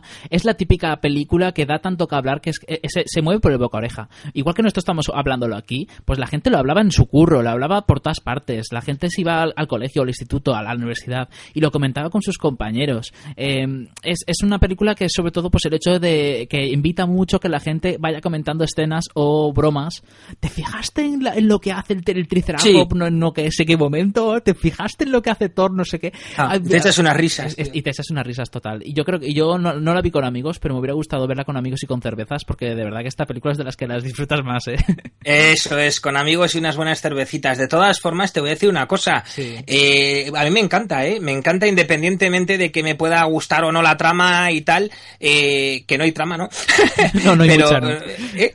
no hay mucha. Pero te digo una cosa, me encanta cuando algo que se ha hecho con cuatro duros y, con tan pocos medios de repente arrasa y me imagino la cara de los productores de Hollywood, estos estrategas que están ahí diseñando cómo lo podemos hacer para arrasar en taquilla, que de repente venga un hombre ahí que se lo ha hecho el todo solo, ¿eh? con cuatro mierdas y, consiga estar en todas partes, en todo el mundo, eh, en el momento, ¿no? Tiene que ser un golpe de autoestima tremendo. Pues sí, la verdad es que sí. Pero oye, mira, de verdad, que yo le recomiendo. Esta sí que es una película de lo que hay que ver, que como veis, más que meternos con ella, es que yo casi la lavo. Es que de verdad que no es una película que a lo mejor como película entera a lo mejor hubiera cansado, pero yo creo que media hora es una duración muy óptima para conseguir que la gente se quede flipando en colores, se, se, desternille con lo hilarante de la, de, la, propuesta esta tan rara, tan extraña y tan friki. Y de verdad que la recomiendo muchísimo por el hecho de que es que te la puedes encontrar por internet perfectamente y, es que te lo pasas de lujo. Es que son, es media hora que además te la puedes encontrar eh, en inglés con subtítulos en español y se puede ver perfectamente. Sí, está en YouTube, supongo, ¿no? Sí, creo que sí, creo que sí. Claro, estará en todas partes. Pones el título en Google y puedes elegir en qué plataforma verla. y tanto. Y nada, pues eso era la película que quería traer de Cubi Free. Ahí queda la. Yo creo que la gente. Espero que la gente se anime a dejarnos comentarios y opinando de la película y que os parece que es lo, más bestia, lo más lo que más os hizo hacer eh, reír, porque de verdad es que hay, hay donde elegir, ¿eh? Hay donde elegir. Ahí tiene, tiene unas, una serie de bromas que, sobre todo, si entiendes inglés y puedes pillarlas porque son juegos de palabras, como el thank you que, es que es que te partes el culo, de verdad. Sí, porque muchas veces, eh, vamos a ser honestos, los subtítulos dejan mucho que desear y dices, eh, espera, eh, no estás, esto que has puesto aquí no tiene sentido. No, y es que lo peor de todo es que como son juegos de palabras en inglés, claro, se pierde, en español, hay una no, en español no, lo, pillas porque es que no, pierde la gracia. Está claro, está claro. Claro. Pero bueno, nada, es, ahí queda la cosa y, yo espero que la gente se anime a verla gracias a nuestra recomendación. Así es que no la han visto ya, claro. yo, yo, por ejemplo, tendré que buscar un hueco. Tío, al final siempre me llenas de cosas. Sí, eh, para eso estamos. Si no lo hiciéramos. Hombre, también podríamos hacer un podcast donde no recomendamos cosas, pero. donde decirle a la gente, ah, no veas esto. Oye, yo ahí me pondría a tope. sí, tanto, te pondrías las botas. Bueno, pues nada, vamos a pasar a la sección de series, pero yo no sé si, si te vamos a tener para la sección de series. Eh, sí, hombre, yo de Juego de Tronos sí te hablo. Con True Detective me iré porque no, no la voy a ver hasta que esté entera y no quiero spoilers. bueno, también puedo hablar sin spoilers, ¿eh? Sí, pues me quedo contigo, tío. Pero de verdad, te, viene bien, porque me sale mal que se, va haciendo tarde y... Nada, tiro ya, tío, para, lo que nos queda y nada. Sí, no va a ser mucho. Para una vez que vamos a hacer un programa de menos de dos horas. Y tanto, sí, este, este va a ser menos de dos horas, este sí que lo vamos a cumplir. bueno, pues nada, vamos a pasar a la sección de series y volvemos en un par de minutos. La tienda en casa. Ahora hay un nuevo sistema para estar en forma, eliminar las impurezas de la piel y limpiar la casa. Presentamos Apocalipsis Freaky. Oh yeah. El podcast de cine y cómic que te hará mejor persona. Miles de usuarios ya se han beneficiado de sus propiedades. Yo desde que escucho Apocalipsis Freaky voy a misa todos los domingos. Empezamos Apocalipsis Freaky y perdí 175 kilos. Mis abdominales nunca habían sido tan firmes como desde que escucho Apocalipsis Freaky. Desde que escucho Apocalipsis Freaky ya no pego a la gente por la calle. Mi marido ha dejado de roncar desde que escucha Apocalipsis Freaky. Nos encanta Apocalipsis Freaky. En casa tenemos todos sus discos. Ya lo han oído. Apocalipsis Freaky, el primer podcast basado en la baba de caracol. Descarga Apocalipsis Freaky en iVoox, en Facebook o en su propio blog apocalipsisfriki.blogspot.com. Si lo descargas ahora te regalaremos un juego de cuchillos de adamantio. Recuerda, esta oferta no está disponible en tiendas, ni siquiera en Mercadona. Apocalipsis Friki, tu podcast de cine y cómic. El libro de Tobias, un podcast en el que hablamos de todo. ¿Cine? ¿Música? ¿Series? ¿Literatura? ¿Historia? ¿Cómic? ¿Videojuegos? ¿Biografía? ¿Y crónicas? ¿Un podcast diferente? Podéis encontrarnos en Facebook en las cuentas de Asier Menéndez Marín y Lorel Lumier López. Os agregamos a nuestro foro secreto oficial, Facebook y tenéis en Twitter la cuenta que lleva nuestro community manager Antonio Felipe Martín Reyes. También tenéis nuestro blog, el libro de Tobías, en tobiasenmoon.blog.com.es. El libro de Tobías, porque ya tenéis un motivo para que os gusten los lunes.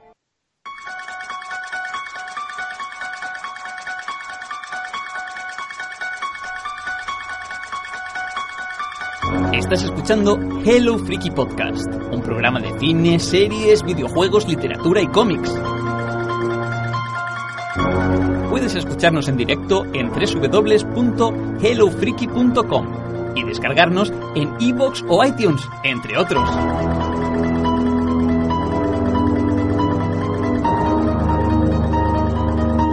Te lo estás pasando bien, no seas tacaño, haznos me gusta y anímate a comentar en la ficha del podcast.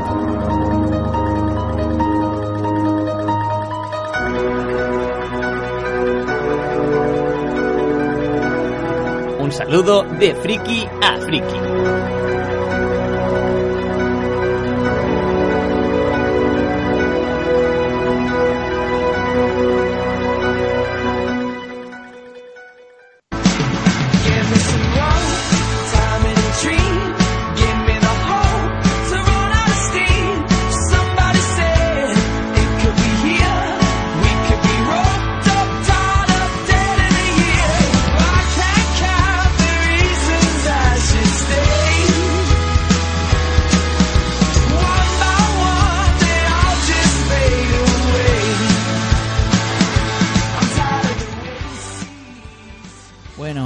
Hablar sobre True Detective. Eh, voy a ser muy breve porque solo hay un capítulo. Simplemente lo que quería era traerla para el 2x01. Primero porque también Álvaro quería comentarla, pero una vez más no, no tenemos el placer de tenerlo aquí con nosotros.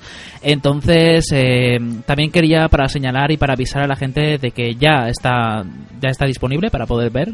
Eh, ha comenzado la emisión de esta serie de True Detective. Pero antes de comenzar eh, de- con la serie de True Detective, también quisiera llamaros la atención sobre las series eh, que, en mi opinión, van a comenzar en, este verano y que os recomiendo que estéis disponibles.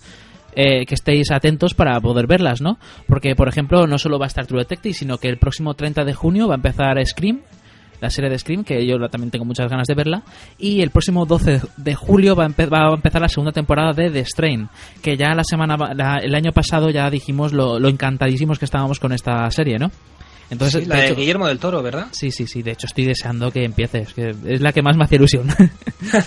sí, sí. Y nada, bueno, pues a lo que iba. Entonces, eh, ya ha empezado la segunda temporada de True Detective y vamos a escuchar el opening que, como vais a ver, es muy diferente de lo que, de lo que era antes. was lost, the treaty signed. I was not caught. I crossed the line. I was not caught, though many tried. I live among you, well disguised.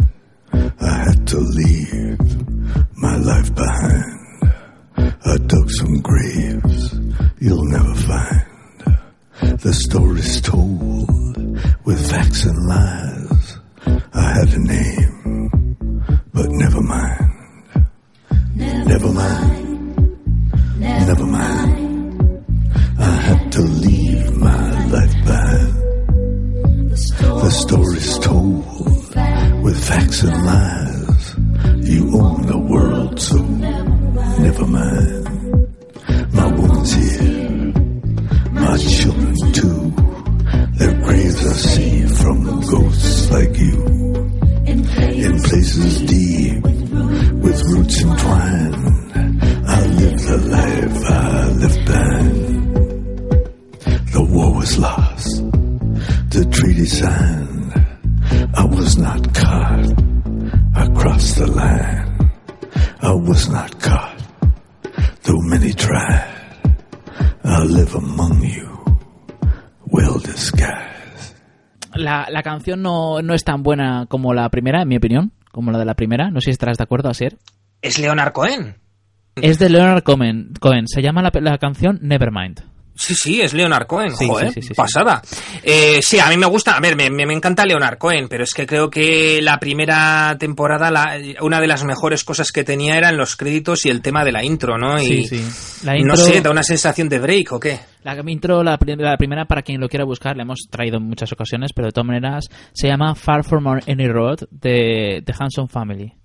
Y esta ya digo, como estamos diciendo, es de Leonard Cohen, de, de- se llama Nevermind. Bueno, pues eh, la intro es mola, pero la canción no me gusta tanto como la primera. Pero sí que es cierto que conforme más la escucho, más me gusta. Es lo que tiene Leonard Cohen, ¿eh? de todas formas. Cuando escuchas un disco de Leonard Cohen, te pasa como con los de Metallica posteriores al Black Album, que tienes que escucharlos varias veces para pillarles el truco. Claro, que también es cierto que cualquier disco que escuches varias veces te termina gustando, ¿no? De todas formas, Víctor, entre esta intro eh, y, y el reparto, da la sensación de que quieren romper con la primera temporada o es cosa mía. Sí, no, está claro que sí. En la primera temporada ha tenido muchísimo éxito. Supuso casi un antes y un después en el tema de las series de, esta, de esta factura. Eh, tuvo temas técnicos eh, innovadores como el plano secuencia. Eh, originó también una mitología tremenda, un boca-oreja tremendo. Nosotros hicimos un especial True Detective para quien le interese escucharlo, en el que analizamos la, serie, la, temporada muy pormenorizadamente. La verdad es que fue una, tempor- una temporada muy buena dentro de lo que cabe, ¿no? No fue la mejor la serie del mundo, pero sin embargo sí fue de lo más interesante del año, aunque Fargo le quitó todos los premios de una forma, yo imagino, que yo creo que me- merecida, ¿no? Sí, porque las dos fueron propuestas muy inesperadas. Eh, yo creo que True Detective apareció casi de tapadillo. Eh, Fargo parecía sentenciada por ser la película de los Cohen, pues uno de los clásicos de los dos hermanos, pero bueno, como estaban ellos detrás de la serie y al final se lo montaron tan bien, pues claro, Fargo se convirtió en la gran sorpresa, ¿no? Pero la verdad es que True Detective, eh, si no me equivoco, nació casi como sustituta de verano, ¿no? Y fíjate. Mira, pues la verdad es que ahora. ah, no, pero la, la- la primera temporada, más que de verano, la primera temporada de True Detective fue por marzo, ¿no? ¿Puede ser? Sí, igual enero, sí, eh, la verdad enero. que ando un poco así. Verano creo que fue Fargo la que se estrenó, Sí, pero en cualquier Fargo. caso Fargo fueron fue dos gratas sorpresas. ¿eh? Sí, y True Detective yo creo que fue la más inesperada. Sí, sí, sí. Además es que se, se fue volviendo viral conforme avanzaban los episodios. Sí, Eh, señor, en- porque me acuerdo que al 12 principio todo Dios se quejaba de que estuviese Matthew McConaughey y ahora todos adoramos a Rusty. Exacto. Además es que le supuso el exitazo de, de, de este actor de- desde entonces. La verdad, gente le tiene muy puesto en sus miras, ¿no? Para... Es que, claro, juntó también que se estrenaron casi antes y después de la serie de Dallas Bayer Club y, y The Wolf of Wall Street, en los que tenía un cameo, pero que era de lo mejor de la peli. Y la verdad que el tío demostró. Ese fue su año, porque también estrenó la peli independiente Math. La verdad que estuvo genial Matthew McConaughey el año pasado y el anterior. Sí, sí, la verdad. Es un buen actor. Es, un actor, hombre, es un actor muy bueno. Lo que pasa es que el pobre hombre, pues eh, como todos, a veces acierta y a veces no. Y con Sí. tu detective, pues acertó de lleno y dio en la diana, tío. Sí, sí. Bueno, y hablando de la segunda temporada, pues han querido romper totalmente con, con todo, en realidad, porque hay- ahora ya no son dos protagonistas, son cuatro. Eh, de hecho, cuatro que no son ni siquiera compañeros precisamente, son tres son policías y uno directamente ni lo es, es un, un criminal. Estoy hablando de Taylor Kitts, como, que es eh, un oficial de la California Highway Patrol. Eh, luego tenemos a, a la, al detective del departamento de policía de Vinci, es, que es, está interpretado por un fantástico y genial, como siempre, Colin Farrell. Y digo como siempre, es como siempre cuando es un personaje secundario, porque como principal muchas veces acaba cagándola. Pero, pero como secundario suele, suele comerse a sus compañeros de reparto y en esta ocasión lo hace. Es el mejor de todos. Eh, luego tenemos a una Rachel McAdams interpretando a una, a una oficial del, conda- del sheriff del, del- condado de Ventura. Y luego tenemos por último al, al un criminal que, se, que está interpretado por Vince Vaughn, que digamos que está relacionado con, el personaje Colin Farrell y, con cosas que todavía ni siquiera se, se van contando. La verdad es que el primer capítulo, si te soy sincero, eh, Asier, no te podría spoilear porque la, la mayor parte de él no lo he comprendido muy bien. Eh, Suele no soy- pasar, ¿verdad? No soy el primero el que lo dice, de hecho me lo han comentado mucha gente, y es que en este capítulo casi más te se centran en, en presentarse de los personajes en cosas que se intuyen, pero no se termina de, de saber muy bien qué está ocurriendo. Están los personajes un poco perdidos, no saben muy bien lo que hacen, y, y lo único que te, que te van explicando, pues un poco eh, la situación familiar de cada uno de ellos y todas esas cosas. Sí, la verdad que en su día cuando se confirmó el reparto se generó una enorme polémica, en especial con Vince Vaughn, ¿no? Por ser un hombre que viene generalmente de la comedia, y de comedia un tanto, eh, no voy a decir absurda, pero sí que esta comedia salvaje, ¿no? Y pues es muy como Will Ferrell y esta gente, y, bueno, pues hubo mucha crítica. Yo con Colin Farrell, eh, siempre que alguien me dice, pues es que a mí Colin Farrell tal, siempre le digo, ve escondido en brujas, ¿no? Entre otras pelis, ¿no? Pero sobre todo ve escondido en brujas y luego dime qué te parece Colin Farrell, ¿no? Eh, en el caso de Vince Vaughn, pues creo que, que hasta ahora no ha tenido la oportunidad, ¿no? De mostrarse más allá de la comedia, estando bien dirigido y con un planteamiento serio y firme. Y que, bueno, ya solo su empaque físico, este hombre mide casi dos metros de altura, ¿no? Y es bastante grande, es un hombre grueso, eh, puede, puede dar mucho de sí, ¿no? Y si encima tiene el rol que me acabas de decir que tiene en la serie, pues eh, yo ardo en deseos ya de ver el desarrollo. Y bueno, yo creo recordar que en la primera temporada, el primer capítulo también te dejaba un poco en ascuas, ¿no? Sí, además era muy diferente. Sí, sí, sí. Eh, lo que me estás comentando, Colin Farrell me parece muy buen actor, sino que, es que de verdad que puedes ver su filmografía, que posee un montón de películas. Pero Vince Vaughn, la verdad es que es el peor de todos los cuatro protagonistas. De hecho, parece más un ladrillaco, porque el, tío no tiene nada de expresividad. No, no, me, no me ha gustado mucho, la gente no está muy contenta con él. Qué este pena, porque es su, gran oportunidad. ¿eh? Quizás si no lo logra, eh, el resto de su carrera sea seguir con las comedias que está haciendo hasta ahora. Sí, pues yo creo, a ver, solo he visto un primer episodio, aún quedan otros siete. En otros siete puede dar muchas vueltas, pero en el primer episodio no me ha convencido. Está como con el piloto automático, no, no me ha convencido mucho. Qué pena. Pero bueno, la película, la serie en sí, el capítulo en sí está bastante bien dentro de lo que cabe. Te va, te va retratando, en vez de retratarlo en las, en los, las marismas del, de, la, de la América profunda, lo que hace es retratarte en la América profunda, pero en las ciudades, en las pequeñas ciudades, en las carreteras, en, en esos cruces que hay de muchas, de muchas carreteras, que muchos giros, con muchos. De hecho, en el opening se puede ver muy bien. Y nada, por eso, por eso precisamente, pues tenemos que los cuatro protagonistas son de departamentos diferentes, de incluso condados diferentes. La Rachel McAdams es de Ventura, el Colin Farrell es de, es de Vinci, eh, el, el, Taylor Switch, el, Kitsch, perdón, es de California. Quiero decir que que, son incluso diferentes, pero sin embargo, pues imagino que poco a poco las historias se irán cruzando cada vez más y más hasta que hasta que se, la historia continúe, porque ya te digo que la primera, el primer capítulo te presenta los personajes y poco más. Pero bueno, a mí me ha gustado, me ha parecido un, un capítulo que tiene historias muy interesantes y yo creo que lo salva totalmente Colin Farrell. Pues mira, es, un, es interesante porque, bueno, pues del carácter opresivo del escenario único, ¿no? De esa primera temporada pasamos hasta ahora a un, a un variado ¿no? y nutrido grupo de localizaciones diferentes que, bueno, pues quizás permitan a los guionistas jugar con ello. Y si los que habéis visto el primer episodio, a pesar de no saber muy bien ¿no? qué está pasando, porque todavía, como has dicho tú, se está presentando a los personajes y hay que dejar que se desarrolle la trama, y aún así habéis quedado satisfechos a pesar de ese bofetón que seguramente es escuchar la intro por primera vez, pues eh, de momento no es una mala noticia, porque lo malo habría sido que ya el, incluso el primer capítulo dijeseis, uy, esto ya no tiene nada que ver. Ya, ya, ya.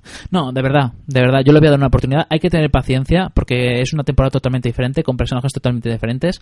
Para quien no sepa muy bien de qué trata True Detective, que sepáis que cada temporada es totalmente independiente, con lo cual no pasa nada si no habéis visto la primera, pero yo os recomiendo mucho que veáis la primera. Eso que son solo ocho episodios, por favor, verla y aunque no tenga que ver con la segunda, de verdad que merece la pena. Está claro, tío, porque joder, no fastidies, hombre. Te vas a poner con la segunda si de True Detective la primera ya es un clásico. Ya, ya. Es que es eso. Pero bueno, de verdad, eh, la, primera, el primer capítulo, el 2x01, me ha gustado, no está mal. Y la verdad es que, a ver si puedo rescatar en un momento si ha tenido éxito o no porque no sé cuánto ha tenido de, éxito. A ver, ha tenido 3,17 millones de espectadores, lo cual está por encima, bastante por encima de la media de, de la, de la serie anterior. De hecho, la serie de la temporada anterior solo le supera la, la season final, que tuvo 3 millones y medio. Pero el resto estaban rodando los 2 millones y poco, incluso el millón y mucho. Pero hay que recordar que era justo antes de que se volviera tan viral. Así que ah. imagino que 3 millones y poco no está mal para ser, una, para ser televisión privada. Sí, es como pasa con todas las series, hay que esperar a ver cómo van el segundo y el tercero, ¿no? Para saber si está siendo un éxito o no. Pero bueno, yo por ahora estoy contento. Ya veremos si me. Yo, yo, yo, yo soy eh, cauto y prefiero dejar unos cuantos episodios. La voy a ver seguro, pero estoy seguro de que, de que va a mejorar conforme se vaya cogiendo y se va cogiendo los personajes y le vas cogiendo cariño, vas bien, te va cogiendo la historia, yo creo que te va a atrapar y ya no te suelta. Porque si son tan la mitad de buenos que con la primera, yo me, me, me, me conformo, vamos. Sin duda. Sí, sí. Y bueno, ya por último, la otra serie que queríamos traer era como no Juego de Tronos.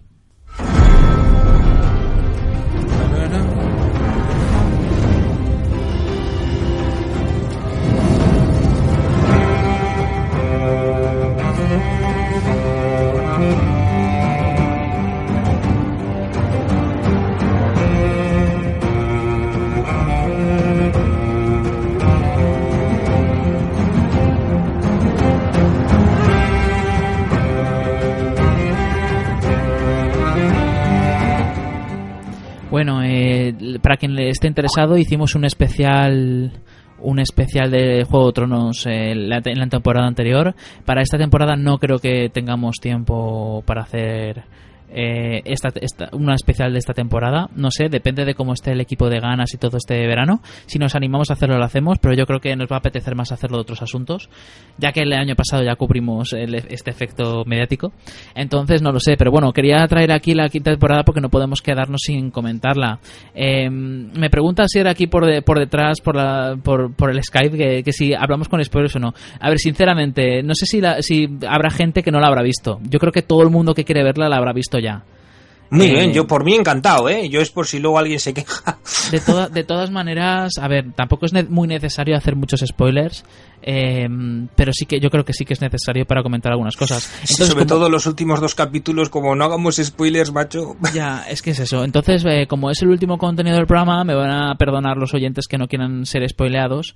Pero nada, eh, primero vamos a presentar un poco lo que es la temporada en sí y cuando digamos a partir de aquí spoilers, entonces, que es cuando vamos a hablar de los últimos, de los tres últimos episodios prácticamente, entonces ya pues ya, ya, dejéis de escuchar y ya está. Y porque luego de eso ir, ir, a la despedida de, las, de la lo que es el episodio del programa de hoy y ya está. Entonces, nada, Juego de Tronos, la temporada 5, una temporada que, que, cuenta pues con el mismo reparto, el mismo equipo más o menos, pero con nuevos personajes. Eh, esta vez nos vamos a Dorne, ¿no, Asier?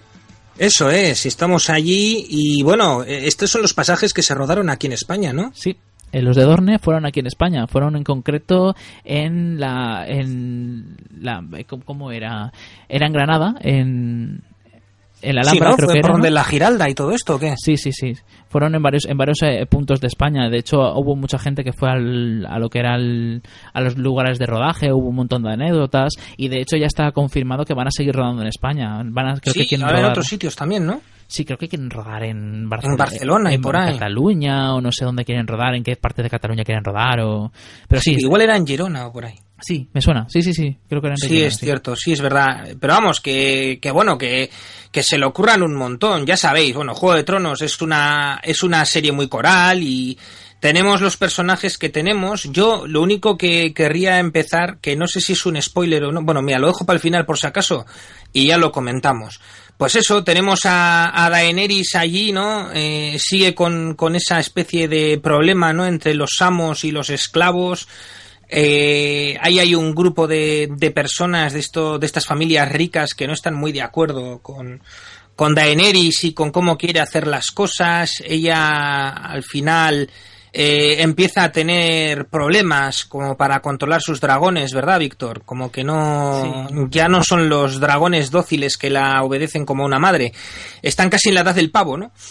sí, no, es que es así, es que los dragones, eh, por mucho que sean, que sean sus hijos, entre comillas, son animales muy violentos y muy poderosos. Entonces, claro, eh, pues, también son como estuvieron, como tú dices, en la edad del pavo y se revelan un poco. Y claro, el, el revelarse un poco para un dragón es la diferencia diferencia entre tenerlos por ahí campando que o tenerlos en una mamorra encerrados. Está claro, además es que les tenemos como divididos, ya no van los tres juntitos. Bueno, eso ya lo habíamos visto al final de la pasada, ¿no? Pero ya aquí ya eh, la separación es clara y el dragón más grande, este, ¿cómo es? Draco, ¿no? eh, no me acuerdo ahora cómo se llama el dragón grande, pues está por su cuenta y riesgo y, y bueno, pues Daenerys ahí está. Tiene una especie de guerra civil en proceso, ella está tratando de, de, controlarla, de imponer un poco su, sus y demás. Y, y, bueno, pues eh, por otro lado tenemos a, a, nuestro querido, el personaje Peter Dinklage, Tyrion Lannister, ¿no?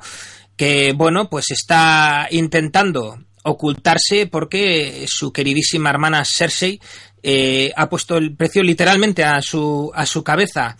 Víctor, eh, me encanta el principio, ¿no? Con una Cersei niña que, bueno, pues está acudiendo a donde una especie de bruja, ¿no? A que le diga su futuro y el futuro no es el, el que esperaba. Hostia, pues no me acuerdo de esa parte. ¿No te acuerdas del primer capítulo? Es, es, según empieza la serie, empieza así. La niña pequeña Cersei va donde, con una amiguita donde ah, la, sí, sí, sí, ma, ya la bruja. Y la bruja, ¿sabes? Que le dice, te veo con un rey que te va a cubrir de oro y no sé qué. Y luego le dice, y de oro va a ser también tu, pues eso, cuando se muera, ¿no? Sí, sí, sí, ya me acuerdo, ya me acuerdo, es verdad. Es que esa parte creo que no está en los libros. Claro, que además sí. es muy. Eh, bueno, pues es como una especie de. Te, te, adivino lo que va a pasar a lo largo de la serie, porque esta es la temporada en la que el personaje de Cersei lo pasa peor, ¿no? Sí, la verdad es que sí, es una temporada muy difícil para Cersei porque la verdad es que lo va a pasar muy putas, porque es que lleva ya muchas temporadas, muchos episodios haciendo tramas y creyéndose la mejor del mundo cuando en realidad no, no, es nadie prácticamente, eh, por mucho que ella vaya de mejor, y resulta que se le va de las manos. Entonces apoya a un emergente líder espiritual de una religión que, que aunque era regular en Poniente, pues nunca había tenido tanta, tanto poder desde hace muchos años y le da el poder que necesita simplemente para joder a la otra reina, a la, mujer de su hijo. Y se le va de las manos. El, el, ese mismo líder espiritual se, la encierra y la maltrata de una manera que es muy dura, ¿eh?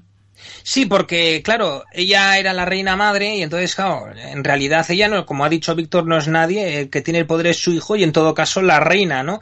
Que, que, bueno, pues ella para intentar derrocar a esta chiquilla, que, que, parece que su hijo le hace más caso que a ella, como bien os ha dicho Víctor, pues favorece esta trama que, como ha dicho Víctor, se vuelve contra ella. Termina cumpliendo los objetivos que quería Cersei, pero a la vez también se la lleva ya por delante. Y bueno, decir que el Septón está interpretado por el actor Jonathan Price y que, bueno, este actor es buenísimo, es genial, ¿no? Y, y, en esta película, pues lo da todo y la verdad es que hace un personaje que, que a mí por un momento, como no he leído los libros y, y no sé qué camino va a llevar la serie, dije, caray, ¿eh? Que este al final va a conseguir lo que no ha conseguido nadie y lo dejo ahí. y la verdad es que Cersei lo pasa muy mal, es torturada, es vejada, es humillada y luego ya en los spoilers eh, hablaremos de una escena en concreto que me parece de lo más logrado de la serie, ¿no? Y, y que la verdad es que ole la fuerza de, de, la actriz que interpreta a Cersei porque mentalmente hay que estar muy fuerte, porque aunque sea una interpretación, esa escena es dura de cojones y es muy sí, larga. Luego hablaremos de cómo se rodó y todas esas cosas.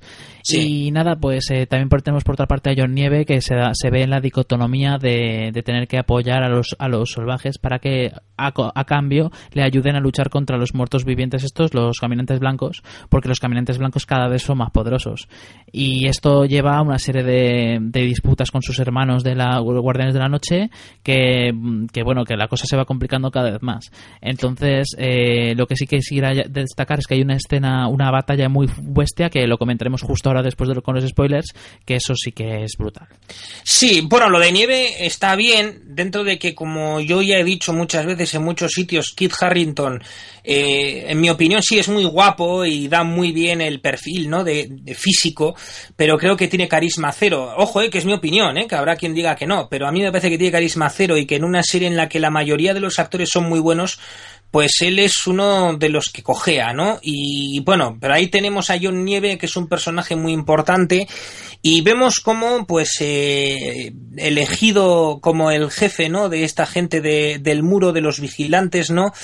pues toma una serie de decisiones, eh, el líder de los salvajes, Mans, pues eh, es condenado, eh, Stanis ha decidido que, bueno, pues que por su cuenta y riesgo va a abandonar eh, esta parte del castillo y se va a adentrar para intentar conquistar Invernalia, donde tenemos a- al loco de Ramsey, ¿no? Y que me encanta ese personaje. Y luego, pues, eh, por otro lado, pues John y los salvajes eh, necesitan eh, llegar a un acuerdo. Este salvaje pelirrojo que casi mata a John en temporadas anteriores eh, termina viendo en John una especie de esperanza para lograr parar, frenar el inexorable avance de los caminantes blancos. Pero claro, el unirse a los salvajes y perdonarles todo e ir con ellos y viajar con ellos hace que la Guardia de la Noche vea a John, mm, bueno, pues con otros ojos y bueno, pues en concreto el personaje de del niño pequeño este que tanto admiraba a John Nieve como los salvajes han matado en concreto el pelirrojo a su familia, pues eh, pasa de amar a John a tenerle mucha, mucha tirria, por decirlo de esta manera, ¿no? Y es genial porque capítulo a capítulo vas viendo el avance, que quizás luego cuando hablemos en los spoilers eh, tal, pero yo creo que era algo predecible, entre comillas, ¿no? Pero bueno, sigamos, sigamos, no, no digo... No Sí, digo nos estamos dejando el final de cada una de las ramas para cuando digamos spoilers y decimos el final de cada una. Sí, sí, obviamente lo vamos a cerrar todo. Otra, otra, Eh, otra rama es la de mm, el, el rey este, el... Ay, se me ha ido el nombre, mira que lo tenía en la punta de la lengua. Stannis. Stannis. Stannis, es. Baratheon con, con Melisandre, que hija de puta es Melisandre Big. Cómo odio a Melisandre, por Dios. Que bueno, pues el tío ha decidido que va a ir por su cuenta y riesgo a, a por a por bueno, a por Ramsey, ¿no? Y a por su a por Bolton y a por su castillo en Invernalia y para hacerse el gran señor del norte, porque le dice Melisandre que, que los dios que bueno, que el dios ese al que sirve ella así lo ha decidido y que eres el rey por derecho y como este hombre eh, hace todo lo que dice Melisandre, pues allá que va. Y yo creo que hay dos momentos definitorios de Stannis, de los que tendremos también que reducirnos a los spoilers, que uno en concreto generó una polémica como yo hacía años no veía en internet, ¿eh? O sea, Sí, brutal sí, sí. la reacción que lograron del público. Sí, sí, sí. Y luego por otra parte tenemos a Daenerys que se encuentra con el- el- el- la decisión que llevamos deseando que haga de una puñetera vez, que es de a ver si es cuando demonios le da por irse a, a Poniente y se deja ya esas ciudades que por mucho que se curre el autor en las novelas y en la serie también se curran el cómo va luchando por los esclavos y todas esas mierdas, que en realidad nos- no nos importa, que queremos que vaya a Poniente y la arme que flipas con los dragones. Eso es, que tiene que romper la rueda, ha dicho. Pero bueno, lo de Daenerys es la trama de política, entre comillas, ¿no? La vemos eh, con esos enmascarados que en realidad eh, son los ricos, ¿no? Rebeldes que quieren derrocarla. Ella se casa con uno de una de las familias para intentar que no, que no vaya pero bueno, al final esto no lleva a nada. Y bueno, por otro lado vemos cómo eh, eh, eh, nuestro querido Tyrion Lannister, ¿no? Está eh, eh, se encuentra con el destino en la forma de este de este hombre que está, yo creo que enamorado de Daenerys, ¿no? Que nunca me acuerdo cómo se llama este gran guerrero. Es el, el, el hijo del oso de, de la isla del oso. ¿Cómo se llama? Bueno, es, es el que siempre está dando consejos en las primeras Sí, que, temporadas. que ella le exilió, ¿no? Le exilió Sí. porque él era el que chivaba a los Lannister, ¿no? Eh, pues el avance de Daenerys.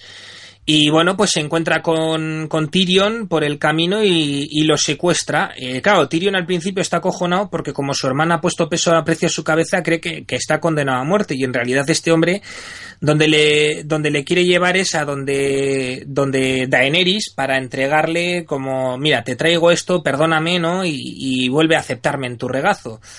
Llora- y está muy bien, pues porque aquí es donde el personaje de Tyrion puede lucir, ¿no? Su arma más importante que es su inteligencia y su, y su labia, ¿no? Y hay varios capítulos en los que logra salvar su vida in extremis dialogando, Víctor. Sí, sí, el otro personaje que estamos comentando se llama Jorah Mormont. Jorah Mormont, que es uno de mis favoritos, aunque, joder, me fastidia que el tío sea tan pagafantas. Hay tantos que sí, pues en los libros es igual. Y bueno, por otra parte tenemos la rama de Adorne, que es como decimos que es un reino de abajo que no se había tra- tratado hasta ahora y que están súper resentidos porque en la época de cuando se cargaron a, París el, el rey loco eh, y se pusieron los, los Baratheon como reyes, en concreto el rey Robert Baratheon que aparece al principio de la, de la serie, El gordo borracho. el gordo borracho, entonces, eh, que en su momento no era un gordo borracho, claro, era un, un guerrero bastante fuerte.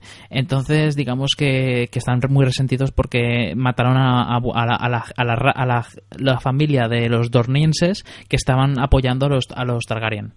Entonces, claro, se lo- como se los cargaron además de una manera muy brutal, porque la montaña se los cargó de una manera brutal, y eso ya se, se, se trata en la temporada 4, pues digamos que en Dorne están muy jodidos. Pero el que lleva Dorne es el típico eh, gobernante que ante todo es súper precavido y dice, no, vamos a formar aquí una guerra por nada. Vamos a intentar llevarnos bien y vamos a intentar ver cómo podemos solucionar esto sin llegar a las, a las a que- sin que la sangre eh, corra el río, ¿vale? Entonces, digamos que ahí está el- el- la lucha entre la- una de sus, una de su- bueno, su nuera, que es la, la, la chica esta, que es la que aparece en la, segunda La, temporada la 4. viuda, ¿no? De la viuda. De... Sí. Y el y él, que el- son intereses contrapuestos y la otra es todo un bicho. Y la- sus tres hijas o tres, sí, tres hijas. Sí, sus tres hijas, ¿no? Sí son hijas, lo que pasa es que no son son bastardas, pero por eso son se llaman se apellidan Arena, creo recordar. Pero pero vamos, que son bastardas, pero igualmente son sus hijas, ¿no? Son las tres de las tres víboras, creo que se les llama, las tres eh, Víboras de arena, ¿no es? víboras de arena o algo así y entonces eh, digamos que, que nada pues que, que ellas también son unos bichos que flipas en fin, eh, pues esas son todas más o menos las ramas. Es que no quiero enrollarme mucho porque es tarde y me sabe mal por ti. No, Entonces- por mí no te, no te preocupes. No, vale, nos hemos dejado al Jaime, como digo yo, al, a Jamie Lannister, ¿no? Sí, sí. Que, que, bueno, pues este, este es otro que me cae muy bien, pero es que es un títere, ¿no? O sea, este le dice la hermana, vete a por la niña, con perdón, y, y le mandan a Dorme a, a buscar a, a la, a la que en realidad es, eh, bueno, pues es, eh, bueno, en principio su sobrina, ¿no? Y eh, que es eh, Mircea, creo que se llama, ¿no? Y bueno, total, que va a buscarla y va con este hombre que, que en su día fue ayudante de Tyrion y que es tan buen espadachín, hasta el punto de que se ha ganado un título, ¿no? Eh, de noble.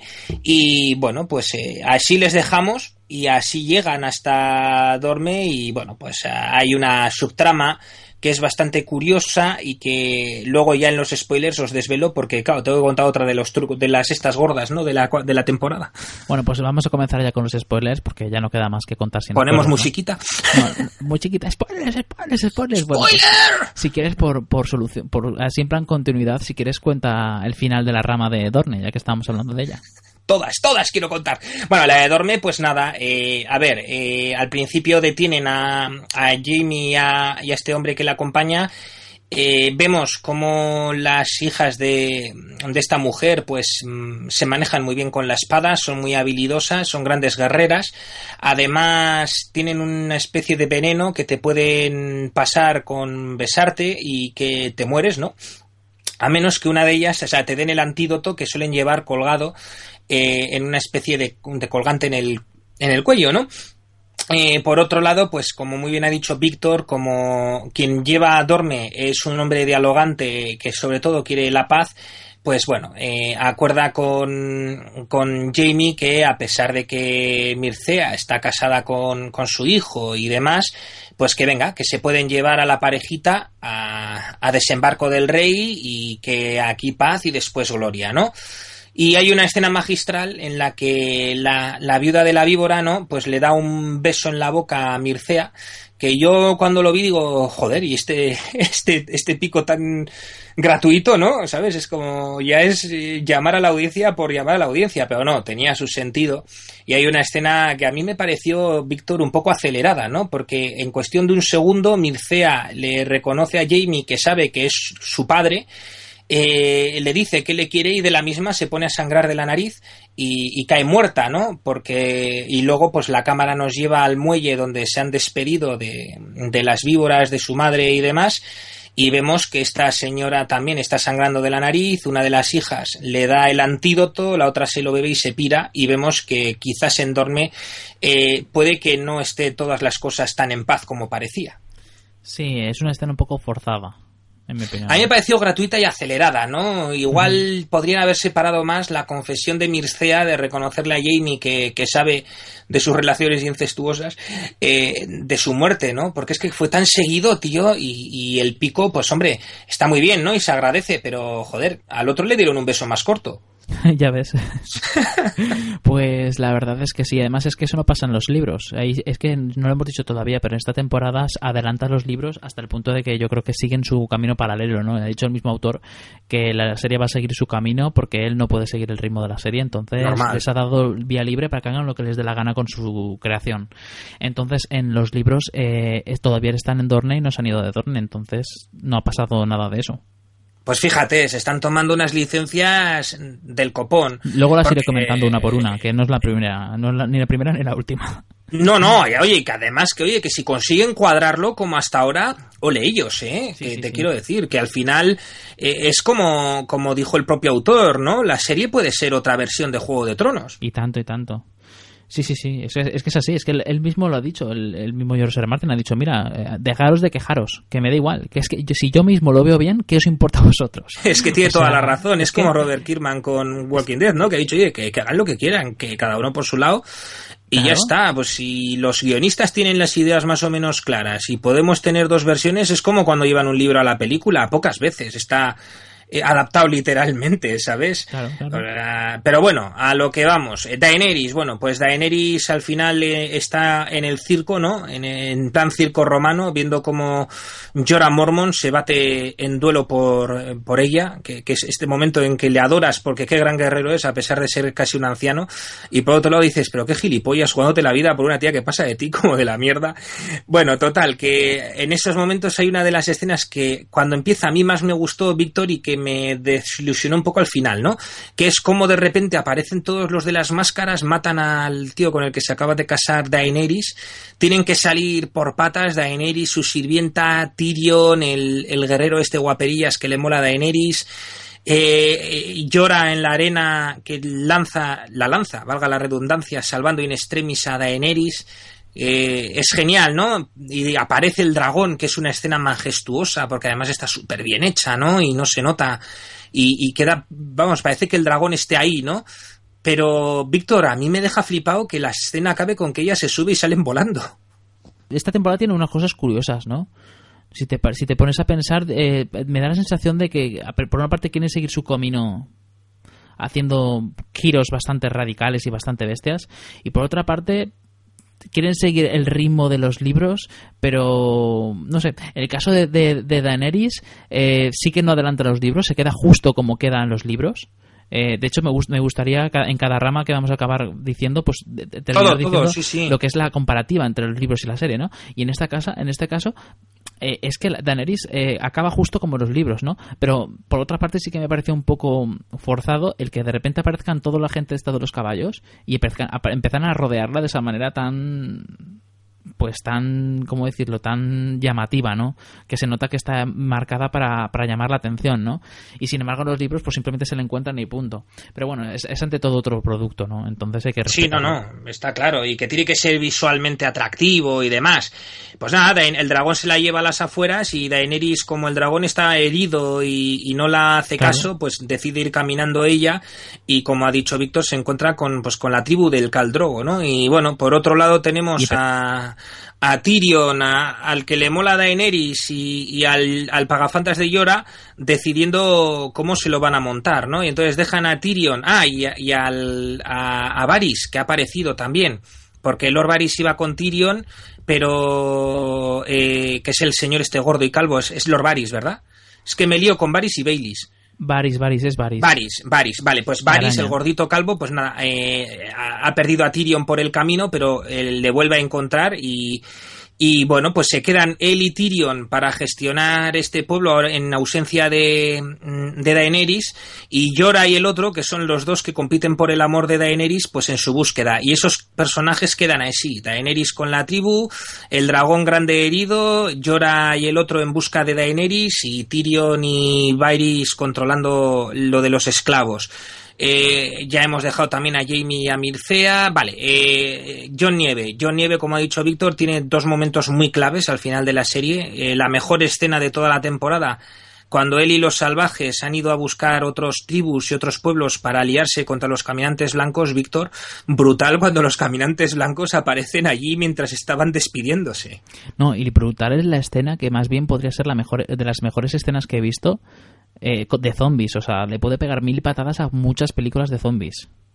El momento de entrada en la aldea de los salvajes, ¿no? Y todo, toda la batalla en sí. O sea, sí, toda sí, la sí, batalla la brutal. batalla, sí, claro, los últimos 20 minutos de ese capítulo, claro. Es brutal. Pero lo que más me impactó de todo ello es el final. O sea, el final en el cual ya estamos entrando en el, de, de- porque lo podemos decir eh, el, de repente termina la, la batalla se escapan por los pelos que flipas pero por los pelos que flipas y de repente no solo es que le, hayan superado el número que flipas pero muy ampliamente sino que además de repente él alza las, las manos el líder de los caminantes blancos y de repente todos los muertos de la batalla se alzan y se unen a sus filas Sí, sí, sí, es genial, es genial. es tan impactante que te deja sin palabras, igual que se deja sin palabras a John Nieve, y mientras se está a- a- a- alejando en el barco y él se queda con la boca abierta, tú te quedas con la boca abierta, y acaba la- la- el capítulo, te dejan con los créditos totalmente en silencio, no te ponen, no te ponen música, es muy impactante. Es una, además es una batalla llena de escenazas, ¿no? Por ejemplo, sí. esta salvaje que, que ha acordado con John Nieve ayudarle y que le confía a sus hijas y tal, y que es una luchadora nata y que, bueno, no puede matar a los niños zombies.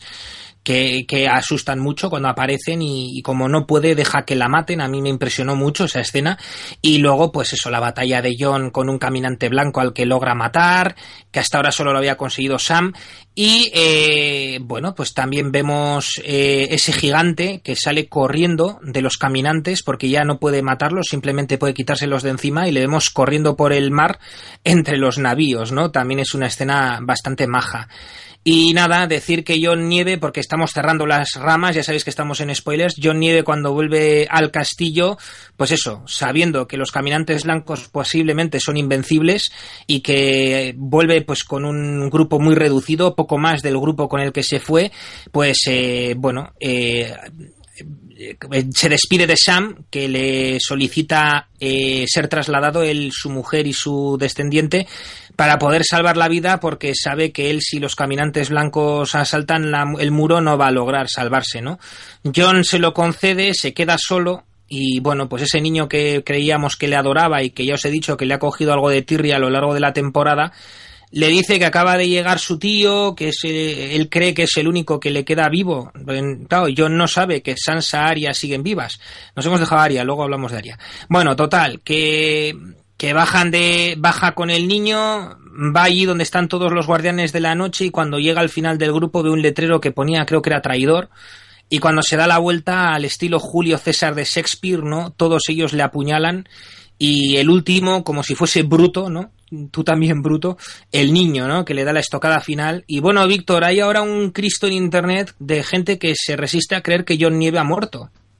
Sí, es que, es que de hecho hay varias teorías. Si queréis las, comen- las comentamos. Coméntalas, coméntalas, hombre. Pues hay, hay tres teorías. Por una parte tenemos la teoría de que, igual que la miradita que le echa el, el jefe de los caminantes blancos, se le echa a Johnny en plan de hostia, este es un anímico eh, respetable, eh, bien podría resucitarlo y hacerlo que se una a sus filas. Esa es la teoría menos probable.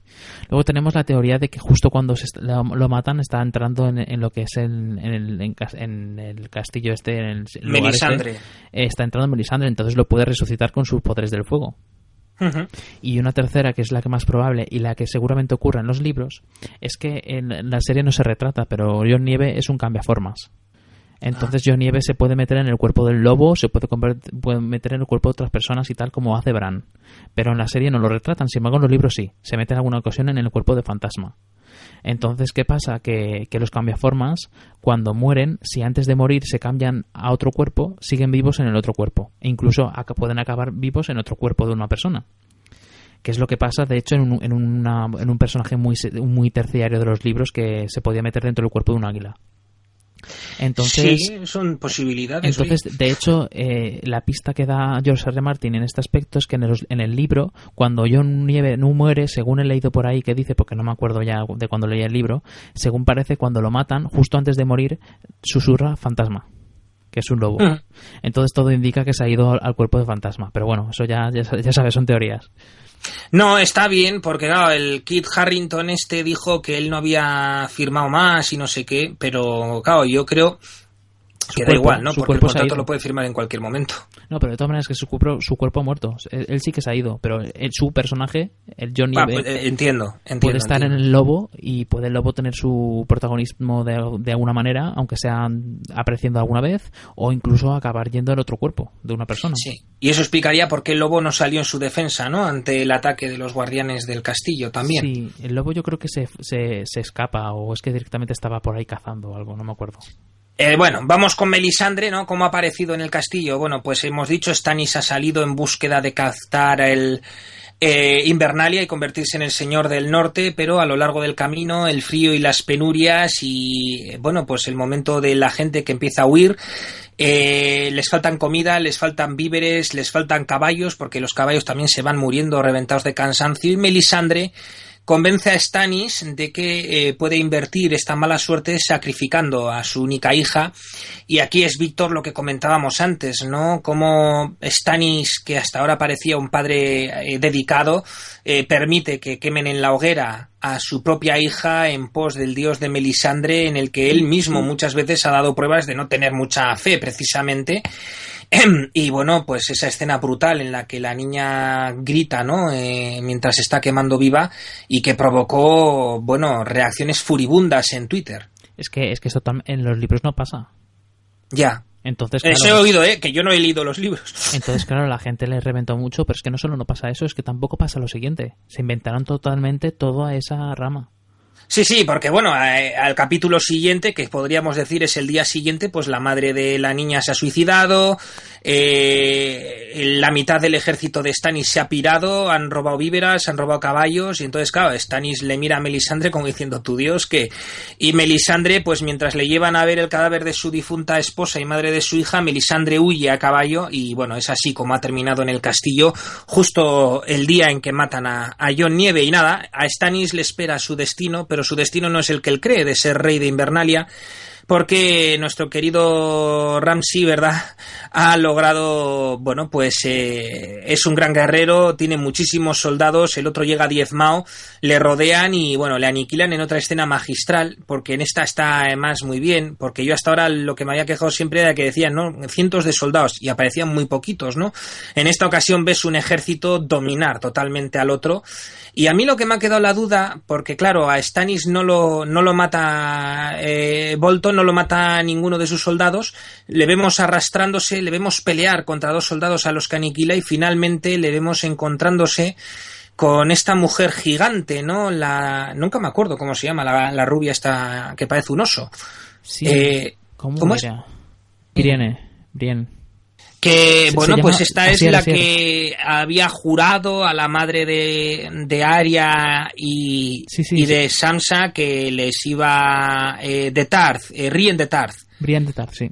Y nada, pues eh, le juró venganza y entonces cuando se encuentra con Stannis le dice que ha sido sentenciado y declarado culpable. Y vemos cómo alza su espada y la baja. Pero yo a lo que voy, en una serie tan gráfica como Juego de Tronos, Víctor, no se ve morir a Stannis. Eh, no, no porque... No, pero sí se le ve el cuerpo muerto, ¿no?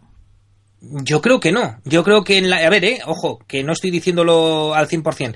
Yo creo recordar que vemos cómo baja la espada de Brienne de Tarth y que no vemos a Stannis en ningún momento. Ni vemos el impacto de la espada, ni volvemos a verles en todo el capítulo. No, sí, pero yo creo recordar que luego el Ramsay estaba re- recorriendo la batalla y, apa- y va a donde está va el cuerpo de Stannis sin saber que es Stannis, pero ve que hay- se ve que hay un cuerpo decapitado ahí. Pero claro, lo Pues que no se ve es cómo no, le no lo sé, eh, no, no te lo voy a discutir porque no estoy seguro y tú de esta serie controlas muchísimo más que yo y te has leído los libros. No, pero no. Yo juraría que no, ¿eh? Pero mira, Bueno, podría pues ser una buena pregunta para los oyentes en Evox.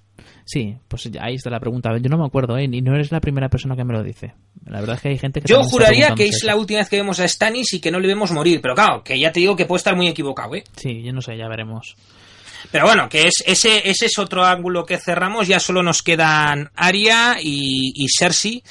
Y nada, pues Cersei ya hemos dicho que se ha visto absorbida por su propia trama religiosa para tirar abajo a la reina.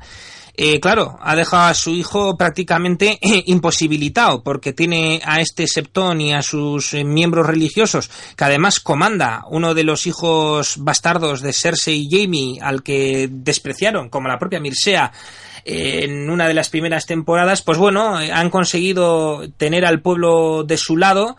Entonces el rey poco puede hacer, Cersei se ha tirado la temporada en la celda con esta especie de religiosa que entra a decirle confiesa tu culpa y, bueno pues ella ha pasado de todos los capítulos decirla veré tu muerte va a ser horrible etcétera hasta que al final en el último episodio pues decide que sí que va a confesar eh, bueno, reconoce algunos de sus crímenes, que no todos, ante el Septón lo justo para que le deje ir a ver a su hijo, para que le deje ir al castillo. Pero claro, lo que ella no sabe es que eh, no la va a dejar ir sin más, ¿no? La desnudan delante de todo el pueblo, dicen en delante de todo el pueblo cuáles son sus pecados, la obligan a reconocerlo y luego totalmente desnuda va caminando por todo desembarco del rey Mm, con esta señora detrás diciendo blame, diciendo vergüenza, y eh, el pueblo gritándola, escupiéndola, apaleándola, insultándola, y por eso te decía, Víctor, que para Lena Headley tuvo que ser muy dura esta escena, por mucho que estés interpretando y que sepas que pues todo eso es una. Porque la escena es larguísima y bueno, me decías que tú sabías cómo se rodó, ¿no? Sí, resulta que no la rodó ella. ah, fue una doble, vale. Sí, es que resulta. No, pero ella lo quería hacer, ¿eh? De hecho, ya no ha tenido ningún problema en algunas películas anteriores en enseñar los pechos y enseñar estar desnuda, ¿no? La doble tiene un buen culo. Bueno, perdona, sigue, Víctor. Pero, pero lo que pasa es que estaba embarazada. Entonces, como está ah. embarazada, no. De hecho, si te fijas en esa serie, en esa eh, toda la temporada está siempre con, con, ropas bastante. En penumbra. Sí, sí.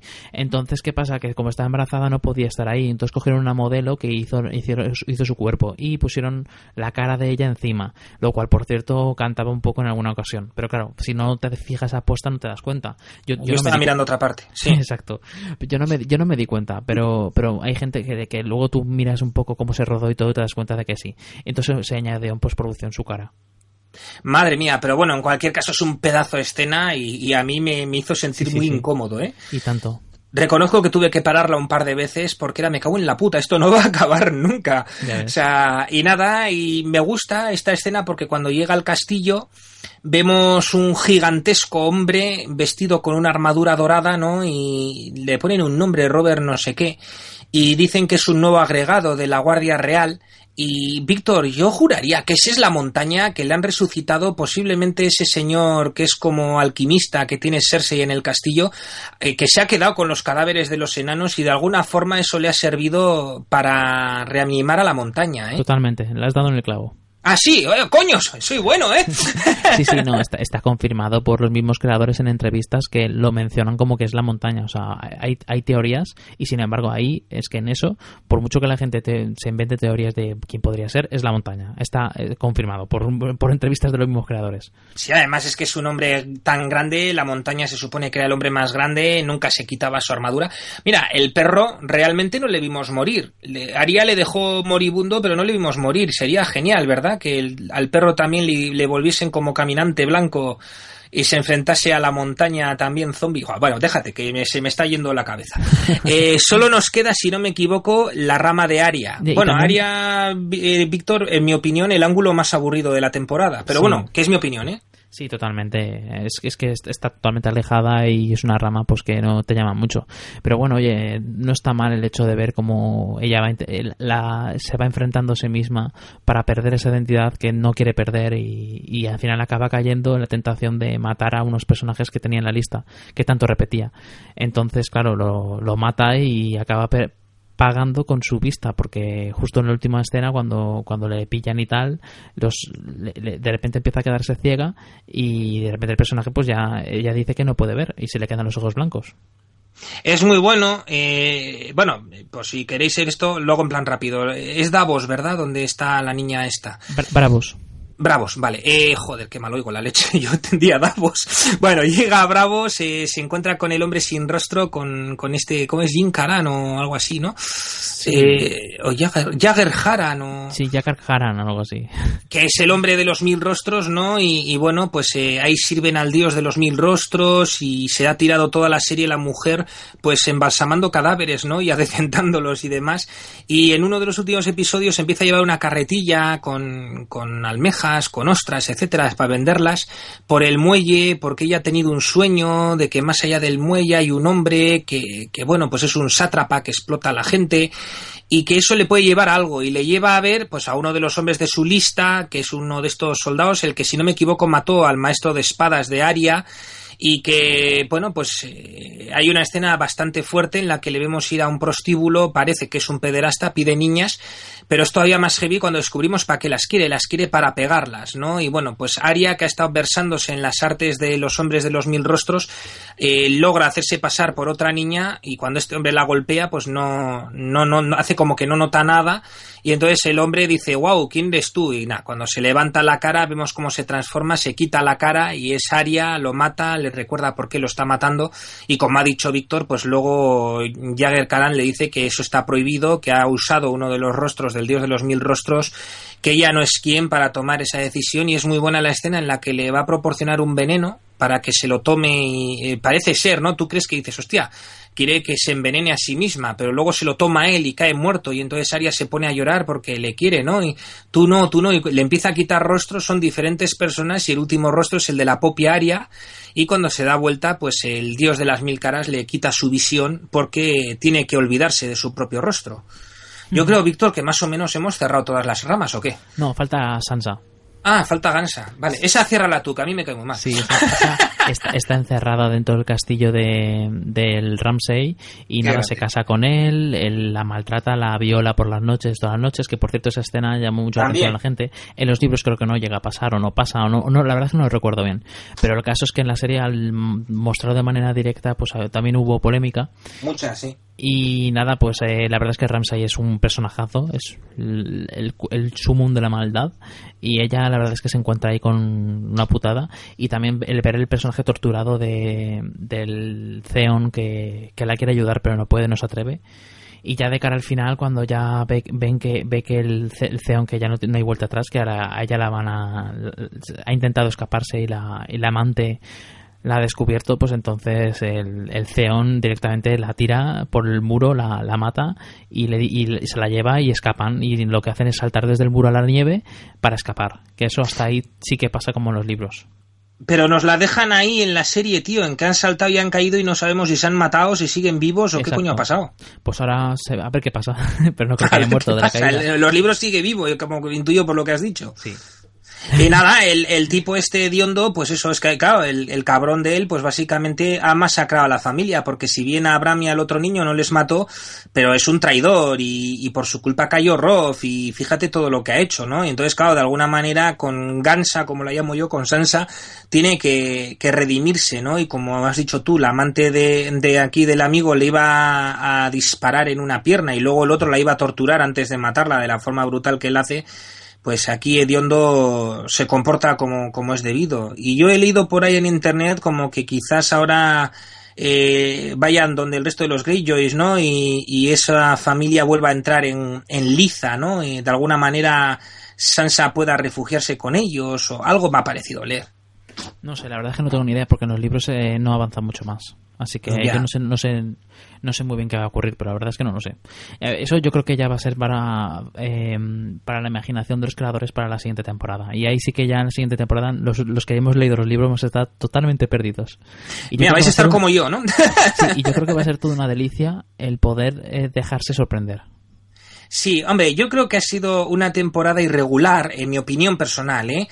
con dos capítulos últimos muy buenos, eh, sobre todo los 20 últimos minutos del octavo también, ¿no? Eh, pero en general, por ejemplo, los primeros capítulos me han parecido quizás algo más lentos de lo habitual, ¿no? Y, y, bueno, pues hay tramas como la de Daenerys que no termina de avanzar, como muy bien has dicho tú, tampoco en los libros.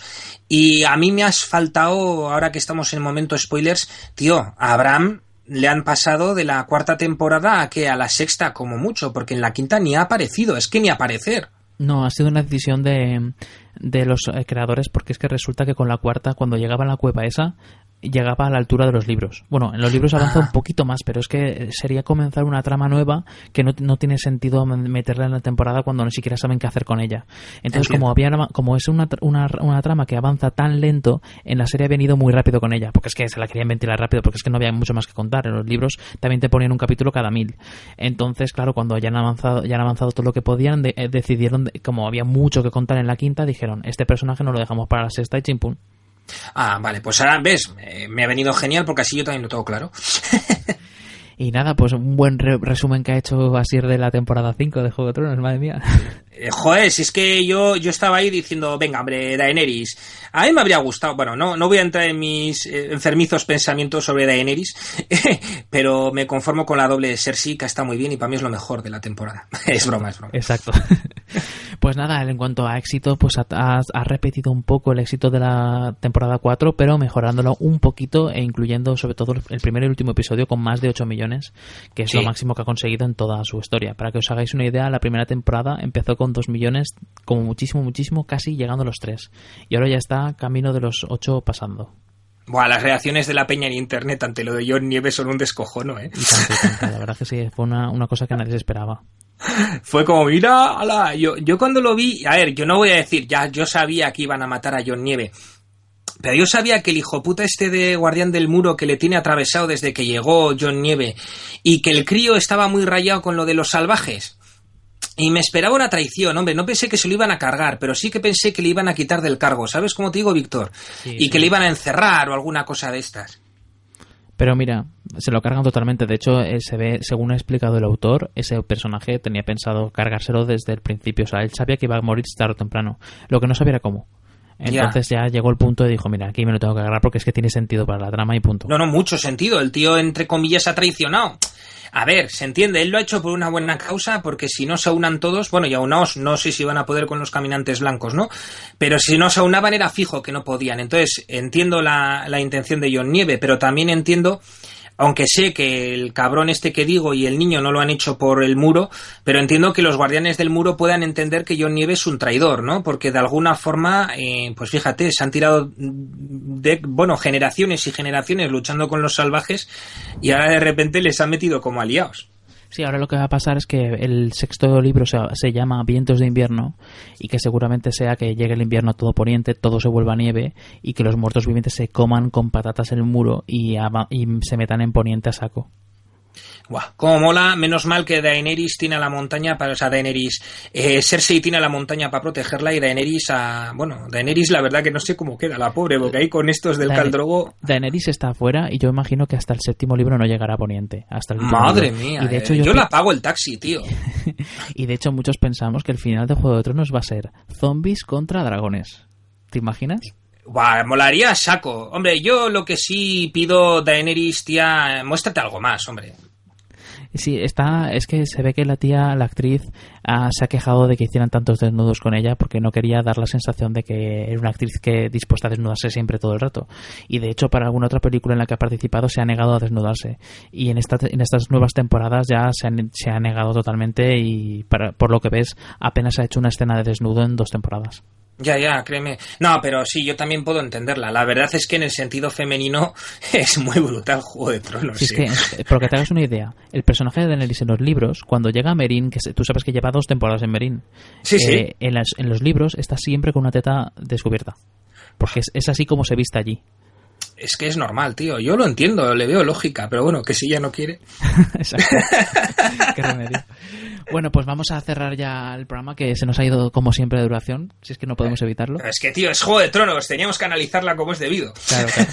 Y Julián MG nos dice por Facebook que Kyun Fury es la mejor ida de pinza que he visto en años. ¡Qué grande!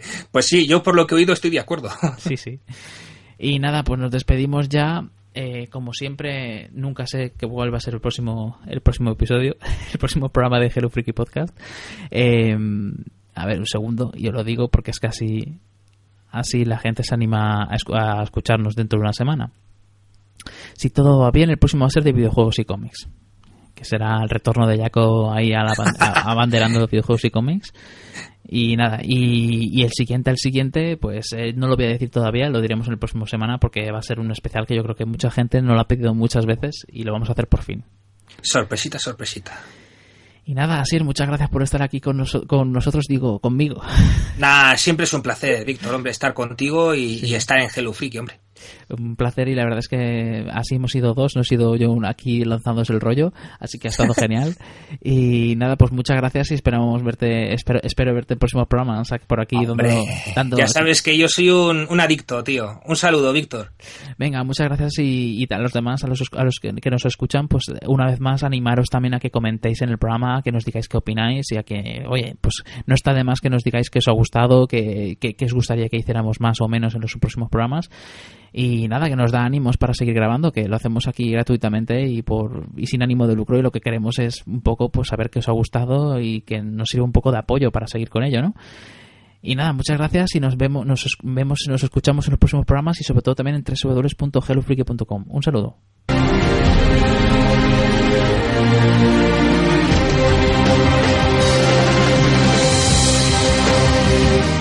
Recuerda, puedes encontrarnos en www.hellofreaky.com.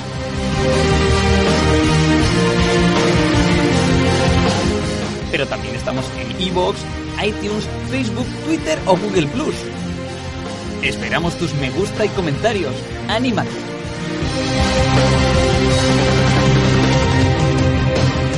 Muchas gracias por habernos escuchado, frikis.